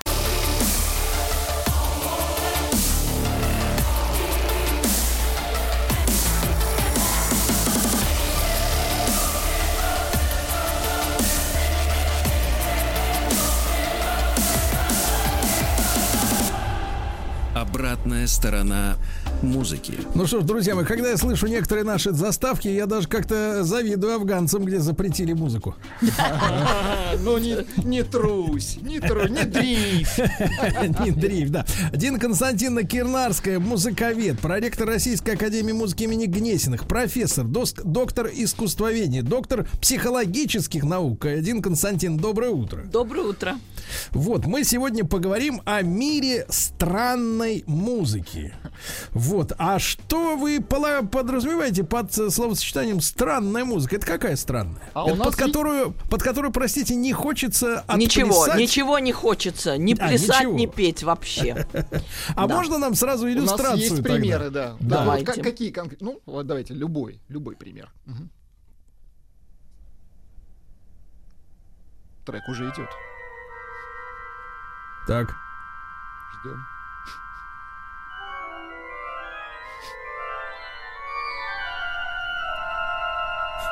Можете автора назвать? Губайдулина. Так. Похоже. Ну зачем А же как, так а сразу? как этот стиль называется? Э, Это авангард. Авангард. авангард. Это так же, как в живописи. Раньше что, кошечку не- нарисовал, бабушку нарисовал, а потом раз там каким две черты перечеркнул, там Чёрный треугольник. квадрат, да. И все, и квадрат. И чего? Говорят, какой безобразник, я так тоже умею. И, и, и с музыкой также. Любой скажет, ой, слушай, я сейчас сяду на рояле, у меня лучше даже получится. Буду так... Вот это у меня тоже выйдет. Это та же история, это совершенно так. то же самое. Авангард. Действительно, Да? действительно, под эту музыку только хочется стрелять. А, видите, длительность трека 11 минут. Вот шикарно, шикарно. Так, а еще что-то другое? Автор неизвестен, у меня написано. Так, Лу- давай. Лунный Пьеро. Шонберг, это хит. Die deutschen Konsonanten stehen aus Ton Geräusch, stimmt das Knabe. Ja, ja. 31 минута. Шпринг. Geben Sie mir bitte eine Zigarette. Ужас, ужас. Дин Константин, Дин Константин, ну а вот а что вы так вот в среде специалистов, вот я именно в, в частности психиатров, да, где вы тоже собаку съели, не соберетесь и что вам мешает честно сказать? Ну да, В вот это лицо, вот, э, да. это выражение какого-то психоза и все. Ничего подобного нет. В чем Нет. искусство? Это э, искусство. Но это то же самое, что к Малевичу можете этот вопрос обратить. Или там к Марку Ротко. Или даже Уорхолу сказать. Ты что банки выставил? Вон банки в магазине. А у тебя Да. на картине банки. Да. Вон твоя Мерлин Монро уродина. Я лучше в джазе только девушки посмотрю. Это же можно адресовать всему современному искусству. Ты чё лошадь подвесил под потолок? Вот была выставка Louis Vuitton устроил в Москве. Ну, лошадь под потолком висела. Какая Сейчас вот глину привезли. Глина, Да, вот да, да. огромный кусок Или такой. там э, в формалине э, это корова или э, это акула. Это все то же самое. Это Нет, я вот- искусство я вот современное, даже- да. Я вот даже Дин Константинов с большим э, вдохновением посетил как-то выставку, вот где там нарезанные мертвецы китайские. Ну, например, да, вот именно. Там все-таки как-то понятно. Ну, это вам понятно. А, а вот, Из э, чего это понятно, Да, да. да. А вот э, э, эти метрономы, например, Марина Абрамович сделала такую инсталляцию. Вот просто метрономы, там тоже музыка. Тем-бом, дем Ну, просто ми- звук метронома. Дем-бом. И все. И все. И. И ты входишь, и там э, вот эти метрономы тикают. Их штук 10. И все, и больше ничего не происходит. Так. Хотите, скажите, что искусство. Хотите, скажите, что не искусство. Скажу так, дурит нашего брата. Деньги-то берут за это. Еще какие? Это очень дорого стоит. Между прочим, во многих галереях есть эти работы. Так Но это, мы- наверное, сговор, Дин Константин, галеристов, нет, да, нет, ничего подобного, Не, я какую схему слышал, Дин Константин? Схема следующая, что настоящие шедевры, они, соответственно, уже распроданы, так? А сверх бабло людям надо распихивать. Но ну, мы с те, вами- которые, смотрите, смотрите, те, Ну которые что? посмелее, они, значит, пихают в биткоин, да?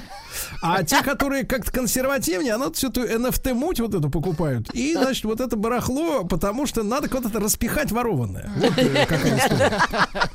И поэтому есть сговор между галеристами, значит, э, ворами и, значит, вот этими перформерами всеми, да, чтобы вот создать эту среду, накачать искусственный рынок, как бы поднять его над землей, да, потому что так вот, если, помните, в «Крокодиле», помню, в журнале был такой хороший журнал сатирический, вы Помните, журнал да? правдивый, была, да. пр- была прекрасная картина, я так понимаю, по мотивам э, разгона Хрущевым выставки этой художников. И там, значит, человек на тачке везет какой-то шлам, ну так, мусор там, и такой человек спрашивает, это в утиль или на выставку? Вопрос. Да. И тогда еще, понимаете, тогда еще государство набралось смелости вот с этим, э, с этим, значит, искусством, так сказать, бороться. А потом произошла капитуляция перед всем тем, что так отчаянно стучалось в нашу жизнь. Да, вот этими. Вот прям такая у вас консервативная позиция. Вы прям стендапер. Мы стендапер. боимся правды сказать? Вы вот стендапер, а не искусствовед. Yes, стендапер. Да, да, да. Э, Мы с вами на самом деле о другом. Мы пытаемся понять, а что случилось-то вообще? Дело в том, что искусство, гениально сказал Шекспир, это зеркало, которое держит искусство перед всеми нами. Оно нам показывает, может, оно вам не нравится, а рожа-то кривая. Может быть, вам не нравится, что вот мы все такие. То есть, что, есть, что в обществе важного происходит? Ведь в обществе происходит миллион разных вещей. А искусство, особенно музыка, музыка острее всего показывает, а что на самом деле происходит. Что важно, вот перед тем, как началась Первая мировая война, Шонберг уже вопил. СОС! Сейчас будет нечто страшное. Вот эту музыку, которую вы сейчас слышали, Шпрехштимме, это называется э, речи музыка, скажем так.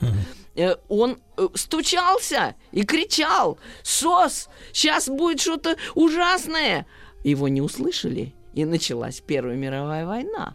А вот если бы его услышали, так не было бы ни Гитлера, ни Первой мировой войны, и столько жизней было бы спасено. Вот что такое музыка. Это барометр, это компас. Он показывает, что происходит. То есть, что показал Шонберг? Он показал, что, вот опять же Шекспир все время вспоминается, распалась связь времен. Музыка кончилась. Вот в это самое время Ницше, если помните, такую провокационную фразу бросил «Бог умер». Вот как это выразить в искусстве, что с человечеством происходит какая-то ужасная трансформация, расчеловечивание, конец души, когда она замолкает и остается один вопль, один крик, один визг. Вот этот крик Мунка, знаменитая эта картина, она, собственно, об этом же. О том же, о чем Лунный Пьеро, вот буквально. Причем они родились, эти оба опуса, примерно в одно время. Мунк начал это рисовать в 895-м, но закончил только в 910-м, а Лунный Пьеро 11 год. То есть они вместе завопили «Караул!» в искусстве, потому что человечество подошло к очень опасной черте. То есть это алармисты. Это такой Не крик только, музыке, а, да. ну, и, а, это алармисты перед Первой мировой, а сейчас совсем другая эпоха и совсем другие смыслы, и совсем другая реальность, э, реальность ментальная. Нет, так, кстати, кстати, кстати, перед Константиновна, нами. вопрос, вопрос. А перед Второй мировой они также вот э, были такие же всплески? Первая и вторая, Мне это, вот, собственно, первое, одна больше цепь. нравится, мне кажется, вот э, показательный фильм «Волга-Волга». Э, Это совершенно другое. Вот я вам объясню жанр. такую вещь. Почему я водовоз? Правильно? Ага. Потому что без воды во, о, Во-во. это попса, друг мой. А попса у нас была почти такая же аж в 12 веке. Вот я же вам как-то пела э, то, что сочинил композитор Монсеньи. Ля-ля-ля-ля-ля-ля-ля, та-та-да-да-та, та-дам. Ну, прям- Таривердиев, да, та-ра-ра-та-та, или там та-ра-рам, ля-да-дам, па-вам, да, все. Почему так все похоже? А потому что поп-музыка рассказывает о нас как о бытовых существах. Мы каждый день моем руки, что-то едим, э, в кого-то влюблены, какие-то дела свои решаем. Вот про это, про все рассказывает поп-музыка. А музыка классическая – это исторический барометр. Он показывает, куда направляется человечество, что с ним происходит, что вообще главное в нашу эпоху, чем мы дышим все, и чем мы отличаемся от людей, которые жили сто лет назад, которые жили 200 лет назад. Эта музыка, это искусство вообще показывает нам наш правдивый портрет. И вот, э, естественно, этот портрет не всегда прекрасен. Вот какие мы, такой портрет. Не нравится, значит, что-то предпринимайте. играет э, София Голяк. Как? Га- Голяк. Ну, хорошо.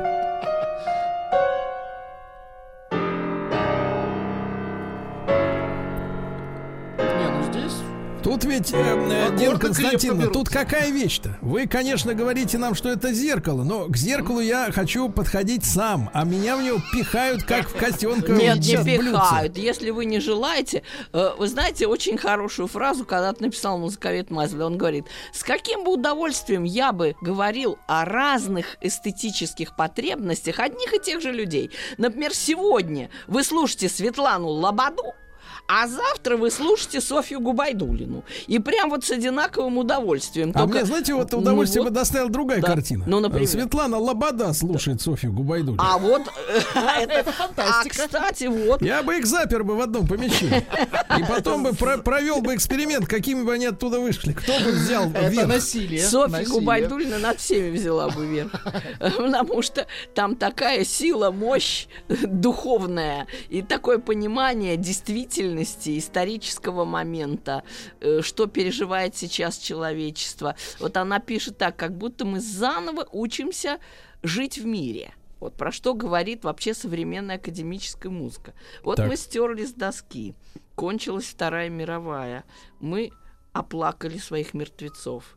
И мы приступаем к совершенно новому этапу жизни. Так, так, Когда так. Это наша- очень важно, Дин Константинович.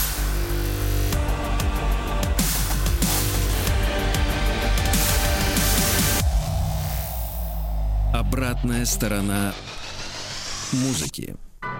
Друзья мои, итак, э, э, Дина Константина Кирнарская, музыковед, проректор Российской Академии Музыки имени Гнесиных, профессор, доктор искусствоведения, доктор психологических наук с нами. И мы сегодня разбираемся в странной музыке, зачем и о чем она кричит. И вот э, перезагрузка, да, сознания после Второй мировой войны. Да. Что же дальше? Да, вот э, мы начинаем как бы заново жить, и Губайдулина нам показывает, как будем жить. Значит, говорит, давайте научимся соскользнуть, вздохнуть, попод- подползти, побежать, моргнуть. Вот любой глагол, какой вы не возьмете, он в этой музыке есть. Ударить, стукнуть, э, как бы э, стукнуть так, знаете, как вот стукают с разных сторон двумя кулаками, так брых, вот так вот один кулак на другой. То есть И, э, великовозрастный ребенок да, такой, вот да? такой, да, ребенок, который познает мир, который заново в него вступает и видит, насколько он с одной стороны прост, а с другой стороны от- вот как бы как бы загадочен, вот как для ребенка. И поэтому вам странно, что это такой какой-то шорох, ой, что-то такой писк какой-то, а вот тут что-то еще. И вы вдруг с любопытством открываете звуки, которые нас всех окружают. И главное, вы начинаете понимать, что Вселенная начинается заново. Вот это вам рассказывает современная академическая музыка. Вот почему сейчас все время вот минимализм, если вы включите там Стива Райха, там э, какого-нибудь еще минималиста, вы услышите «жжж-жжж-жжж-жжж», жжж. И вы подумаете, боже мой, вот я сижу, слушаю волны, и они все время одинаковые, но чуть-чуть отличаются, только вот одна набегает, а потом другая, и вы погружаетесь в огромную вселенную большой природы, в которую вы не погружались уже тысячу лет. Вот вы зациклились на себе, ой, какой я, да как я переживаю, да вот я плачу, да вот я смеюсь, и вот я-я-я, и вот про это вам рассказывала музыка о человеке, о человеке в обществе, о человеке наедине с собой, в конце концов, о человеческой истории, как рассказывал Шостакович. И это было до середины 20 века. А потом мы заметили, боже мой, мы живем в огромной природе. Шелестят листья, набегают волны, барханы перекатываются. Сколько звуков шипят, свистят вокруг. И вот вы услышали, что Минуточку, часть этого Дина мира. Часть Ниночка, но мира. это все неодушевленное, а мы царь Почему? природы. А, Че э, это нам опускаться? Какой это царь? А кто это вам сказал? А вот послушайте про царя, да, у экологов какой вы царь. Когда вся вода сгниет и вся земля отравится, вот будете вы царь. То есть там э, мы должны понять и услышать, что помимо нас, вот таких эгоистов, зацикленных на себе и своих переживаниях, себе красиво. рядом с нами дышит и живет огромная вселенная. Вот было, между прочим, такое провокационное заявление прям в 17 веке. Философ Спиноза говорил «Deus sine natura» — это значит «Бог или природа». Он понимал Бога как природу, как вот большая природа, сотворенная помимо нас и живущая рядом с нами. И вот мы, наконец, наконец, вот в этой большой музыке современной и минималистической, и у Гайдулиной, мы открываем гигантский мир природы, космоса. Вот, например, звезды мелькают, мелькают. Вот вы смотрите на небо полчаса, и то одна загорится, то другая, то что-то погаснет, то какой-то млечный путь вырисовывается. И вот этот весь процесс огромный, вот, например, как в телескоп, да, на астроном наблюдает, Так. вот опишите его в музыке, опишите этот процесс. Дина Константиновна. Как вы наблюдаете за небом, и это огромное небо войдет в вас, и вы станете современным человеком. Дина Константиновна, Сергей не это- войдет он в бане. Нет, погодите, это вот бездельники могут лежать полчаса смотреть на небо, а нам надо жарить шкварки. А, а. Пора. Вы знаете, не Дети голодные Вы кричат, папа, дай кушать. Преувеличиваете. Да. Если не смотреть на небо, а смотреть только себе под ноги, то будете противным кротом, который живет А кто это сказал про крота? Вот противным кротом. Музыканты. Ро- Крот истории, который роет медленно. То есть это звуки природы. Это а, гигантская вселенная. Планеты, Она дышит, и вы наконец ее услышали. Вот это дыхание вселенной, И она которую нам, вы знаете, Дина не слышали тысячу лет. Тысячу лет. Да нет, вы ну не ну замечали только её. 28. А, Дина Вот. Константиновна, Дина Константиновна, но ведь нам-то этот звук не нравится. Это вам. А И потому что вы во-вторых- не привыкли, вы И консерватор. во-вторых, мы, да, знаешь, на слово вот этим всем интерпретаторам не верим. Это из серии, знаешь, так, вы знаете, у вас порча, пойдемте, отдайте мне украшение, я с вас ее сниму. А, авторитетности нет у людей, которые так трактуют вот это музло. За роялем, Э, да? Во-первых, трактует каждый по-своему. Тут очень важный тоже момент. Раньше авторы вас презирали. Вот э, Бетховен вас презирал. Взаимно. Он написал вам, он вам написал ля-ля-ля-лем, ля-ля-ля-лем, написал вам. И, и все, и подчиняйтесь. Потому что я Бетховен умнее вас в 10 раз. Так. А сейчас Губайдулина говорит, да ты такой же умный, как я. Вот я так себе чувствую, мыслю, понимаю. А вот ты соавтор. В искусстве 20 века вы стали соавтором. Интерпретируйте как... Да ну не смотрите, кто же вас заставляет. Хотите рыбу удите, кто же вас заставляет? достаточно, мебели из э, Швеции, которую я соавтор, потому что собирать вы Вы соавтор, вы соавтор. Но тут последнее я уже вам скажу, это вас убедит. Когда вы слушаете современную музыку, она же в кровь проникает, причем буквально. То есть э, звук, вибрация, а он в такт буквально дышит с вами. Вы двигаетесь невольно, вы поете Ужас. невольно и Ужас. становитесь таким, как она, то есть современным человеком. Дина Константиновна Кирнарская, друзья мои, была с нами в цикле Шикарно. «Обратная сторона музыки». Ужас. Студия кинопрограмм «Телерадиоком» представляет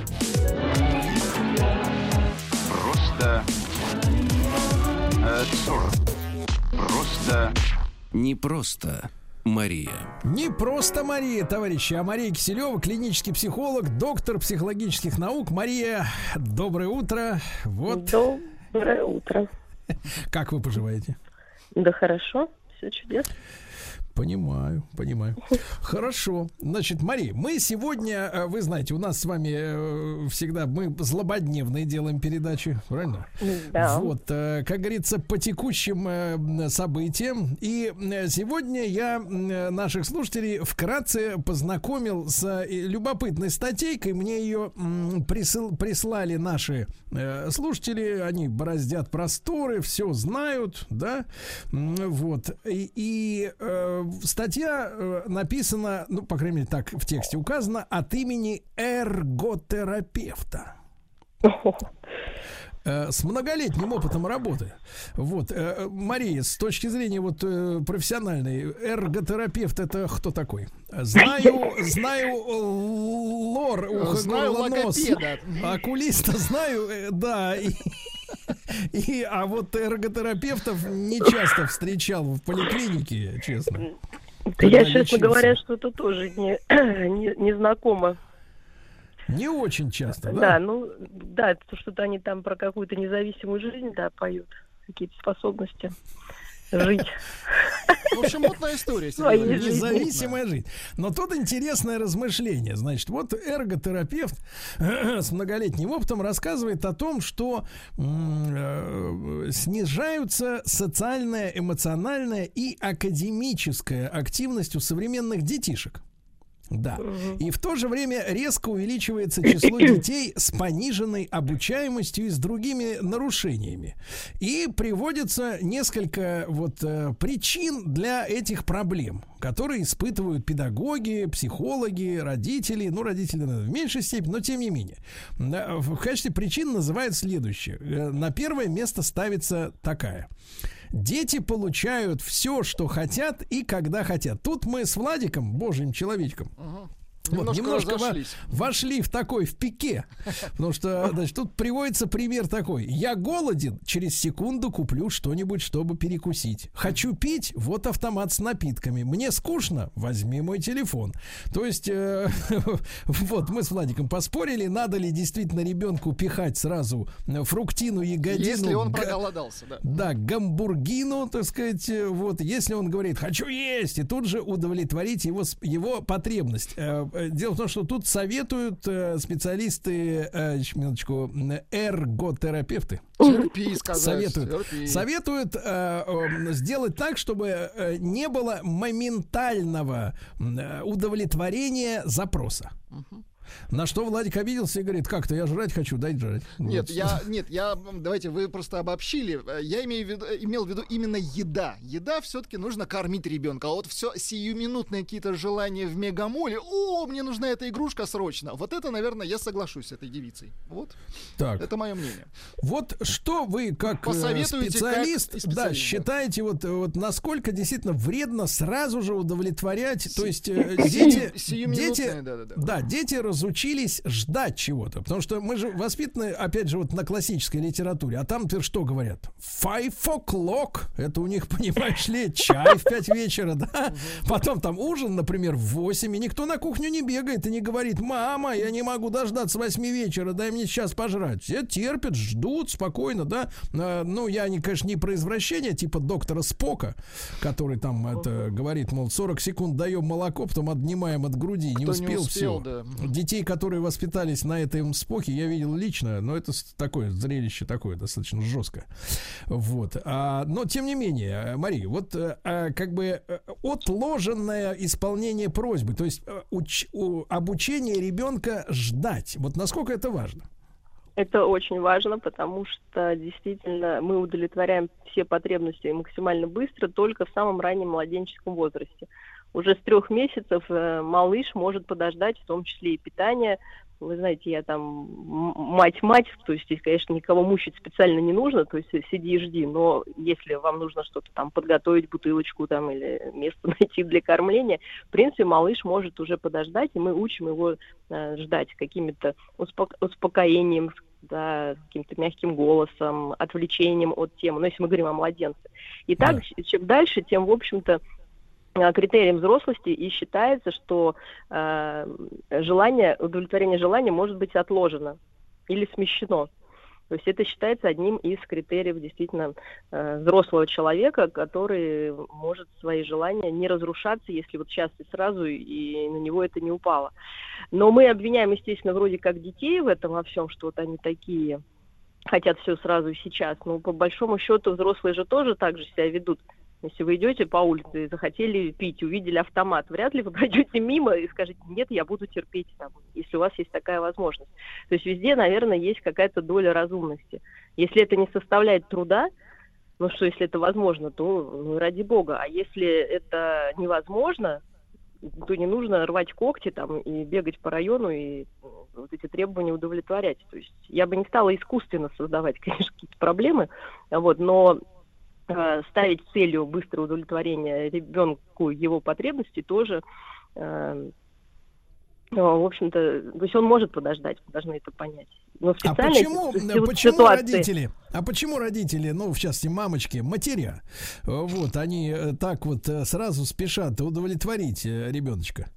Ну, если честно, это же проще. Вот вам же там пишут, это проще. Потому что иначе ты должен ну, терпеть, что он будет говорить, ну, мам, ну, мам, ну, Ныть. пожалуйста.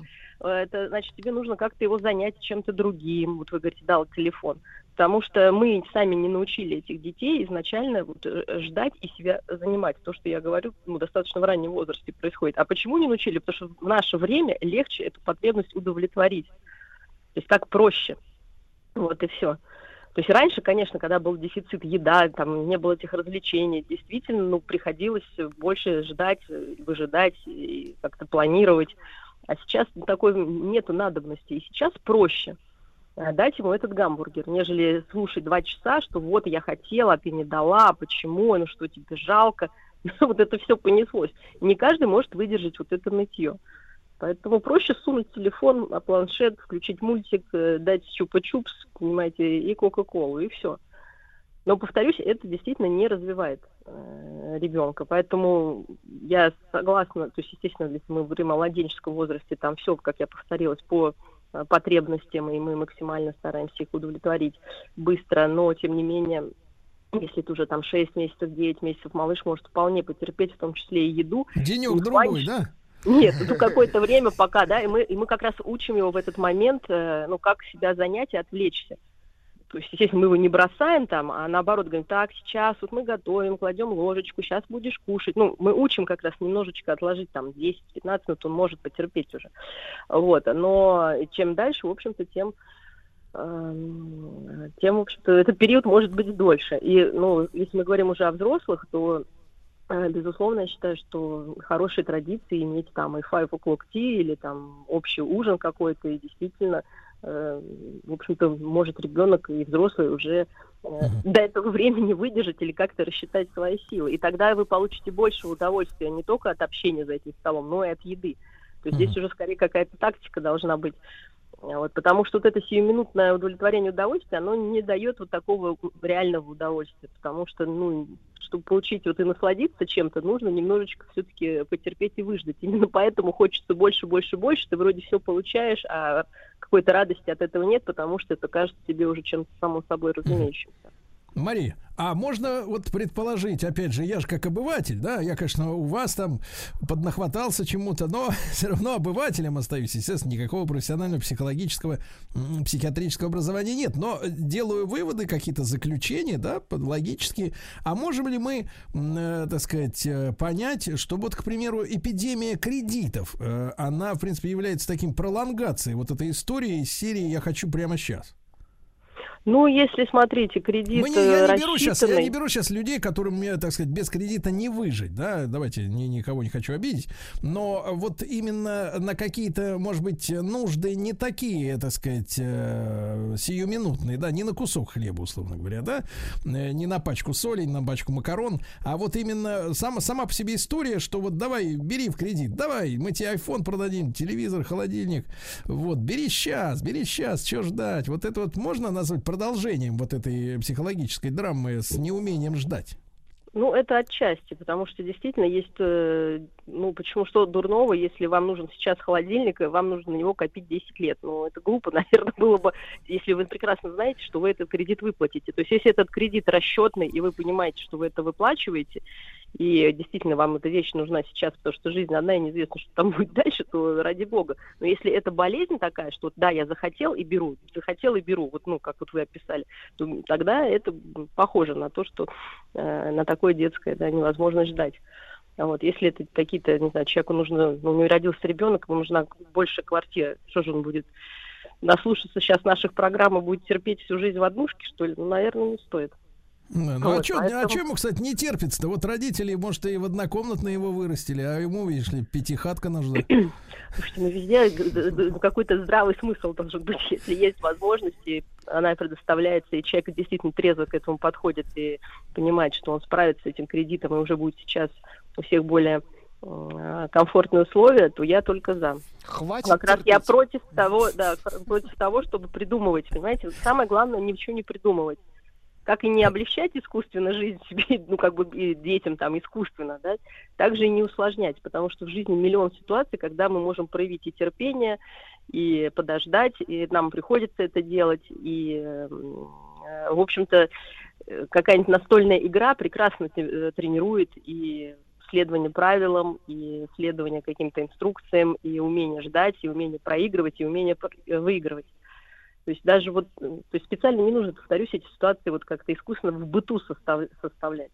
Mm. Вот. Ну, хотя можно какие-то вести ритуалы и правила, которые... Мари, а если нас вот послушали сейчас родители, поняли, осознали, значит, вот э, мамочки, да, что немножко как-то перегнули палку, mm. вот, и подумали так, и вот хорошо, все, с сегодняшнего дня вот Марию Киселеву послушала, Стилавина, да, и буду теперь его рихтовать, значит, по-новому. Вот. Теперь у нас будет five o'clock tea. А, значит, еда один раз в день, в 9. Ужин в 8, да, и так далее. Все. все по расписанию. Вот э, можно ли действительно взрослого там ребеночка уже, который там не 6 месяцев, а 6 лет или в шестом классе он уже, э, вот, привести как бы в норму? Или это будет неразрешимый конфликт э, вот, в, в условиях семьи? Ну, конечно, можно. Надо понять, что неделю-две будет просто жесткая ломка у всех. Но надо ее вызвать. Это уже как зависимость, понимаете? Вот как с наркоманом. Просто нет и все. Вот нет.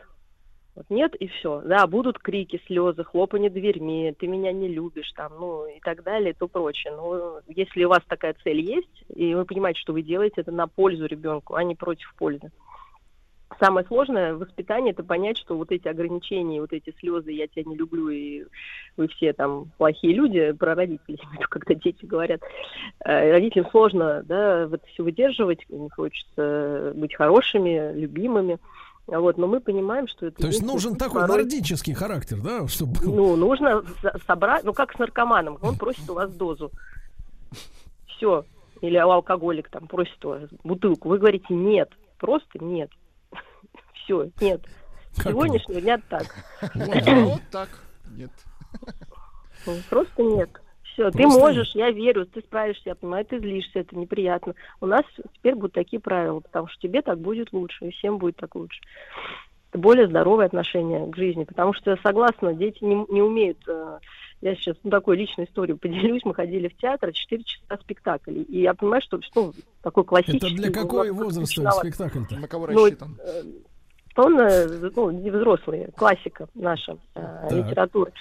Э, и вот эти дети, там, 11 у меня лет и 14. И, конечно, ну, понятно, все вроде интересно, но долго зат... ну, не затянута просто классика. Она такая должна, в общем, как продолжительность, она стандартная для этого на спектакля. И, ну, все равно, где-то они теряют нить. И вот с нами была родственница, слушай, наверное, им все-таки тяжело. Я, думаю, я подумала, дети вот так вот высидеть. Ну, они взрослые абсолютно. Я тоже в момент подумал, да, что-то, наверное, может быть рано, особенно там младшие дочки там. А потом я понимаю, что а никогда не будет э, вовремя. Если не пойти сейчас, то они в 20 лет не высидят. Если в 20 не пойдут, они в 30, и 40, и в 50, и в 60, потому что у них нет опыта просто сидеть без телефона 4 часа и смотреть в, как бы на людей. Ну, это такая да. театральная закалка. На людей, которые зарабатывают. Закалка, Нет, да. а это вообще закалка, вы понимаете? Да, это, да, опять да. же, мы, что бы мы ни делали, это закалка на всю жизнь. Тренировка, да, где-то они в очереди сидеть не смогут. Почему у нас в пробках начинают что-то? Потому что действительно э, вот ощущение, что вот нужно здесь и сейчас, и если что-то происходит, это все против меня, э, сформирует на самом деле такую есть тип личности А, кстати, который очень э, подвержен э, сердечно-сосудистым заболеваниям, потому что постоянно ты в каком-то вот гонке за чем-то. Тебе нужно здесь и сейчас, а если нет, то сразу вот э, какая-то реакция эмоциональная, такая враждебная, какая-то агрессивная, и это все заряжает, постоянно сердце бьется на максимуме. В общем-то, это То есть, здоровья кстати, кстати, вредно. кстати, Мария, на этой неделе очередные вышли сведения о том, что у нас население мрет в первую очередь от сердечно-сосудистых заболеваний. Конечно, да. То есть мы это все увязываем в один вот этот клубок большой, да? Да нет, я думаю, что то, что вот это мужское работоспособное, конечно, там с алкоголизмом больше связано. Но на самом деле суть одна и та же, что люди не умеют себя успокоить, кроме как бутылкой или еще чем-то. И, а успокоить от чего? От того, что что-то не получается, то, что хотелось. А чтобы получилось то, что хотелось, надо делать. А делать, значит, надо прилагать усилия. А не хочется. Хочется, чтобы мама купила. Ну или государство выделило вместо мамы теперь. То есть, конечно, суть это одна, ну, оно близко все, конечно, крутится. Вокруг так, одного так. и того же.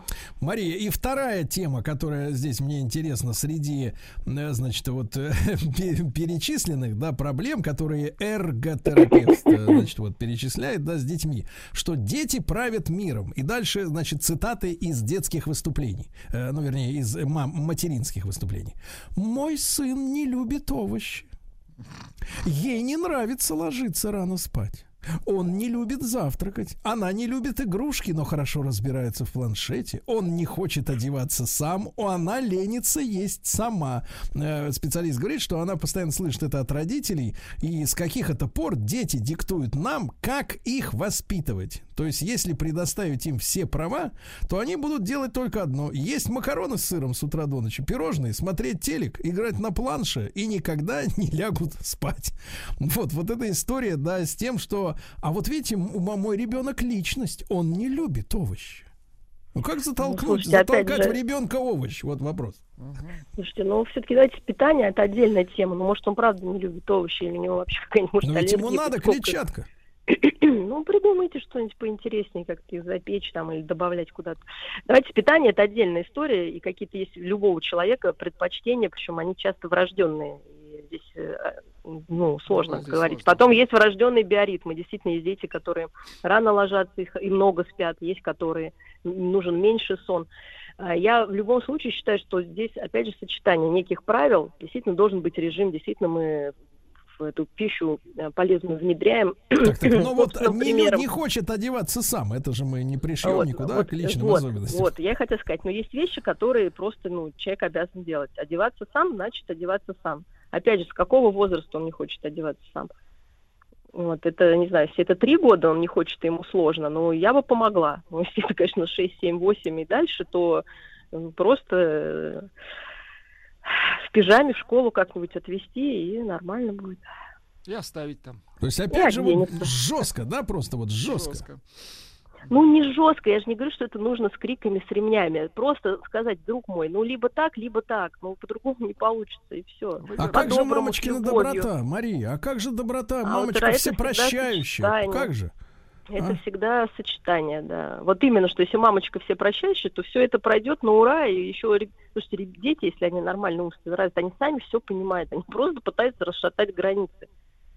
Если мы на этому подчиняемся, они говорят, ну окей, слушай, ну, и опять же нам это проще. Ну давайте сейчас мама меня слушающая. Вам легче одеть ребенка в сад, либо ждать, пока он будет натягивать колготки? Ну сейчас вот сто процентов скажут. Конечно, легче его одеть самому. Ну, или приучать его к горшку, или ходить в памперсах, что проще. Конечно, пусть ходит в памперсах, ты хоть не бегаешь с этим горшком за ним. Поэтому, ну, вот, опять же, да, мы должны, как родители, решить, кому это лучше и кому это проще, и для кого это, в общем-то, и как это потом аукнется. Но я еще не видела детей, которые ходят в институт э, в памперсах, и их одевают родители. Потом все равно все как-то встает на свои места. Поэтому без истерик, но с некой твердостью. Не, ну, как сказать, мы детей не в армию, как бы вот так вот, не, не армейскую даем, а воспитание домашнее.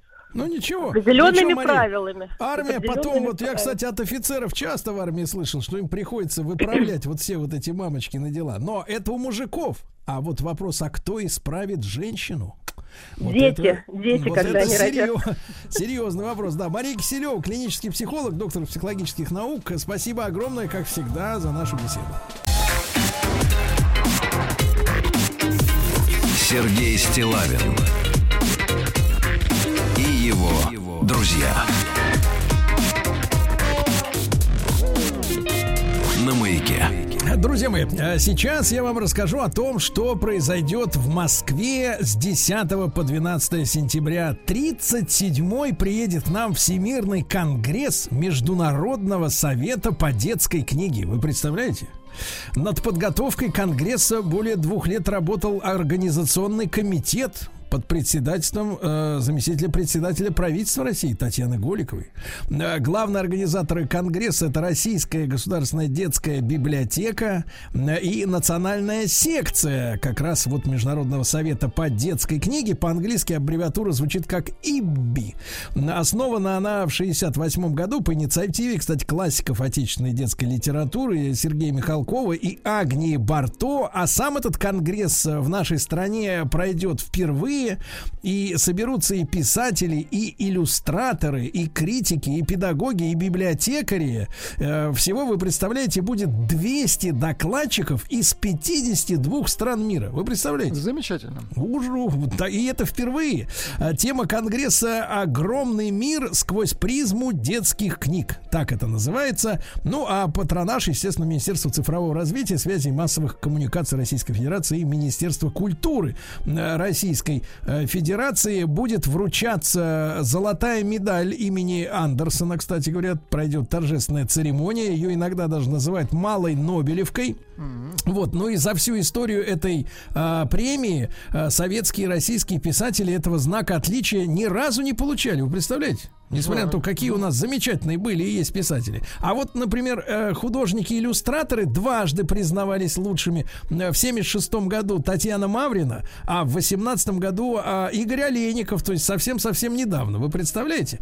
Ну и, э, друзья мои, я рад пообщаться на эту тему и вообще поговорить о детской книге с Дмитрием Дмитриевичем Чуковским, правнуком того самого Корнея Ивановича Чуковского и правообладателем наследия писателей и поэта, а также сопредседателем премии Корнея Чуковского. Э, Дмитрий Дмитриевич, доброе утро. Доброе утро. Да, э, Дмитрий Дмитриевич, но э, в каком же состоянии, с вашей точки зрения, у вас, у нас, у нас в стране находится вот современная детская литература? Ну и не только в стране, но и в мире.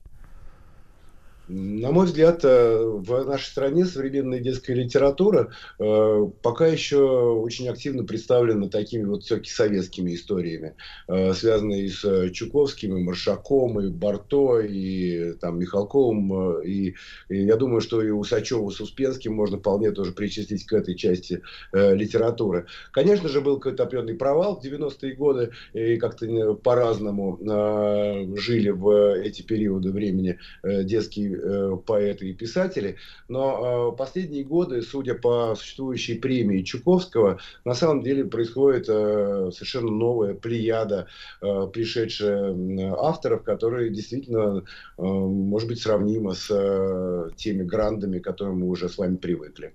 И как раз мне кажется, что вот этот конгресс, который вот здесь будет, это как раз возможность посмотреть, а что происходит там в мире, как там они живут в такой же, в такой же индустрии, что называется, и каким образом э, они э, решают для себя вот эти вот проблемы, э, где книга, а где мультфильм, что делать с детьми, которые там готовы смотреть все что угодно в планшетах, а совершенно не любят книги, или наоборот, понимаете, и как это вообще друг с другом может уживаться и может существовать в новой жизни.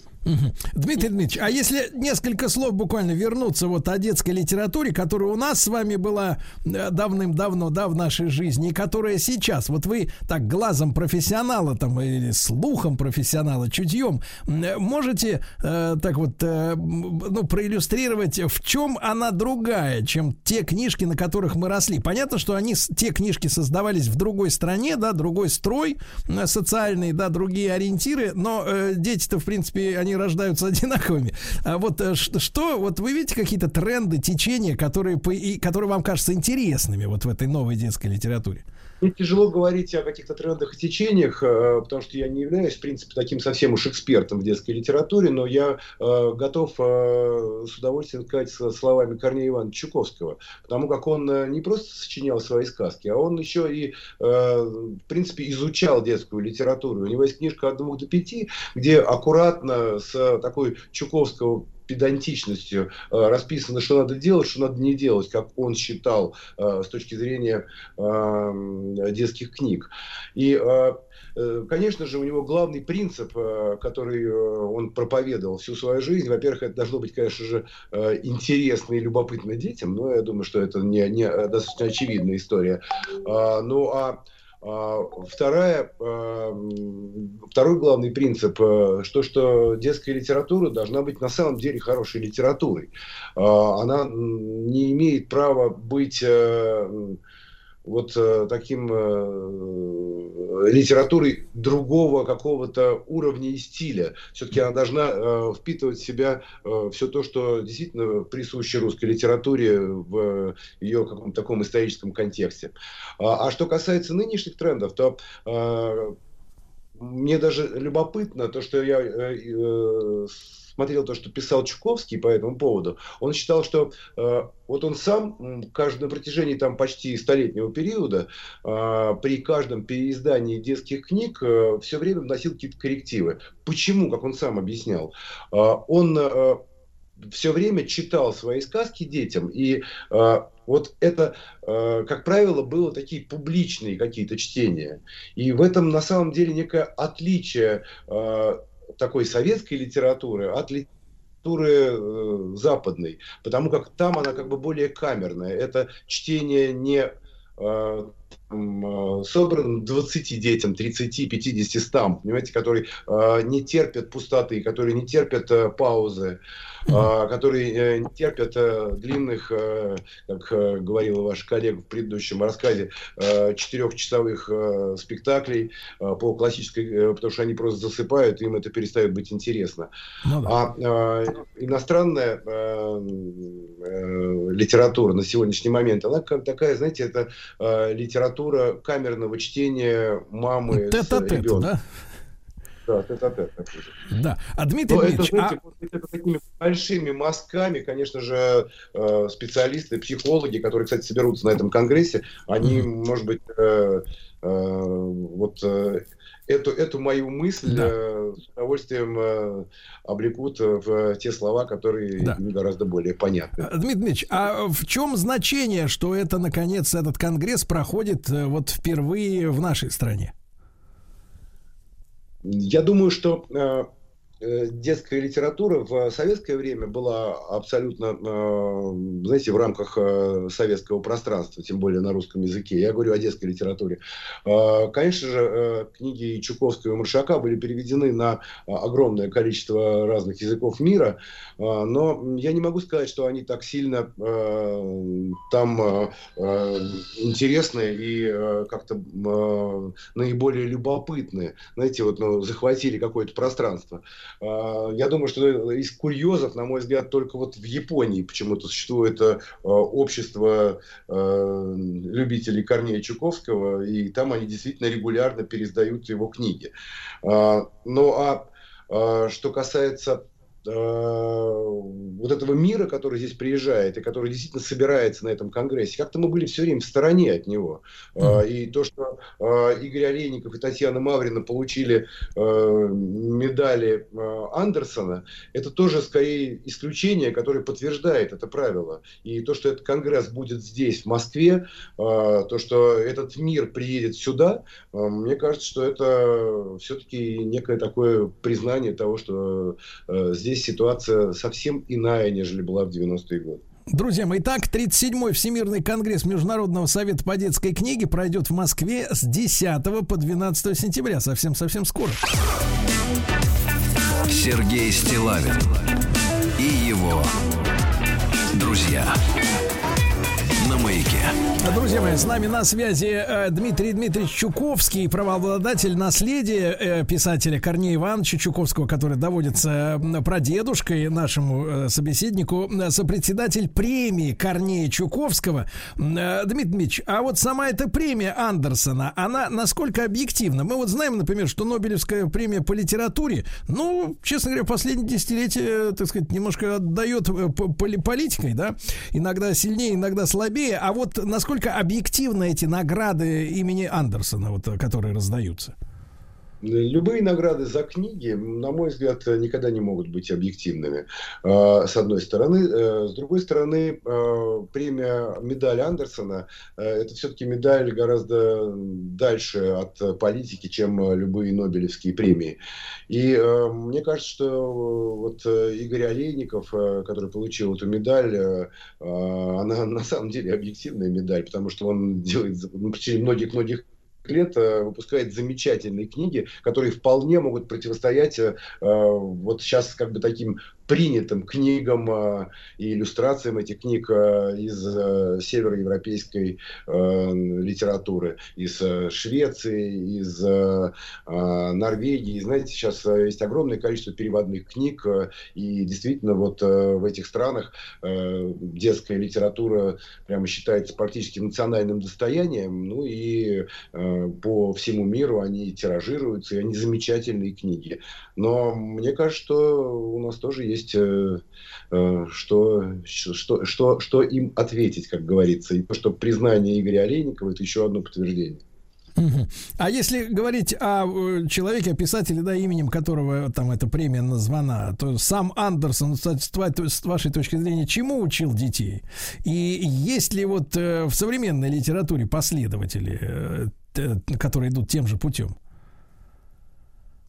Я думаю, что в современной литературе, безусловно, есть последователи, которые идут тем, тем же путем, потому как, э, конечно же, то, что э, сейчас, когда мы читаем детям э, книги Андерсона, конечно же, нас иногда так вызывает легкую усмешку.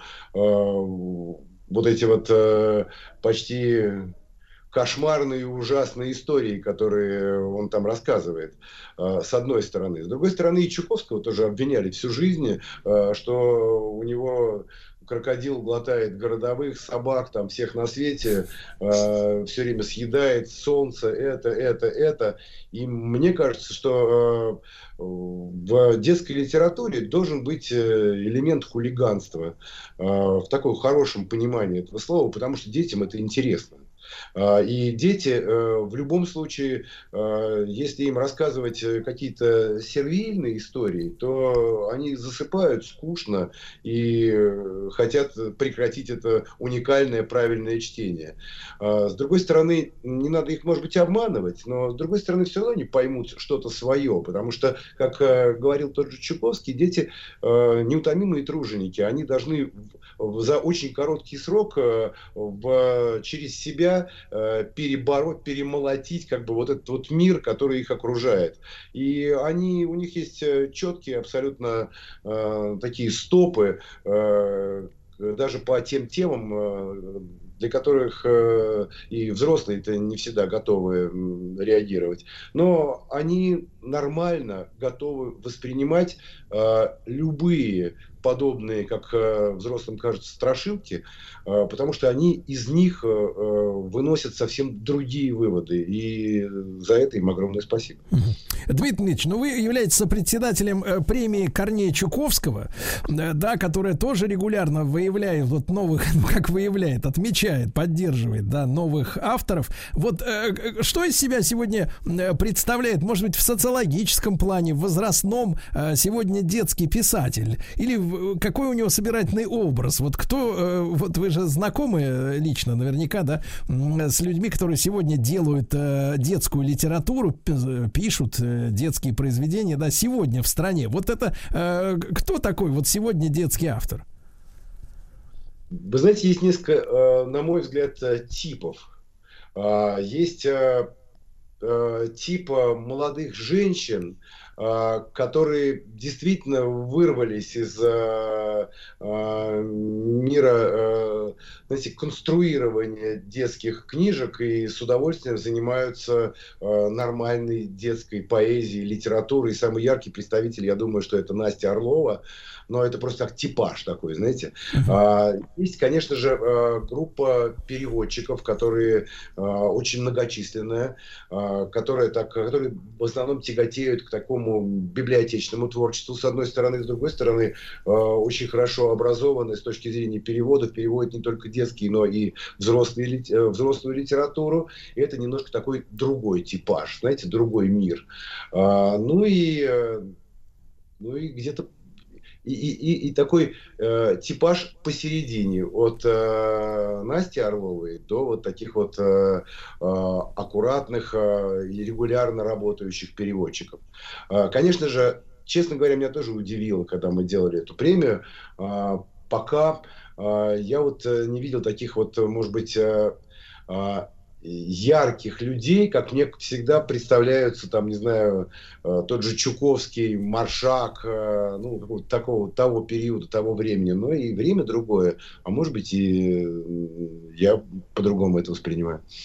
А, сегодня, кстати, символично, что мы с вами, Дмитрий Дмитриевич, общаемся в день рождения Бориса Захадера, тоже э, да. великого нашего поэта, переводчика, которому мы, мы обязаны, мы обязаны очень многим, да, в нашем, в нашем детстве. Ну и э, э что остается нам ожидать от вот этого 37-го конгресса, который открывается, я так понимаю, завтра и пройдет до 12 сентября. Вот в идеале, если коротко, что мы получим э, вот благодаря этому событию?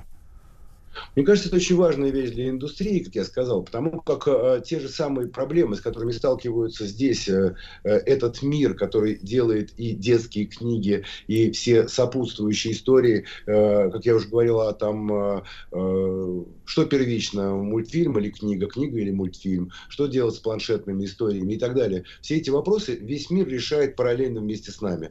И э, мне кажется, что возможность э, обменяться мнениями по этому поводу и посмотреть, что же придумали там и что придумали мы, показать, да. соответственно, друг другу, это на самом да. деле очень-очень важно. Прекрасно. А Дмитрий Дмитриевич Чуковский, правнук Корнея Ивановича, правообладатель наследия писателя и поэта и сопредседатель премии Корнея Чуковского, мы говорили о 37-м Всемирном конгрессе Международного совета по детской книге в Москве. Еще больше подкастов «Маяка» насмотрим.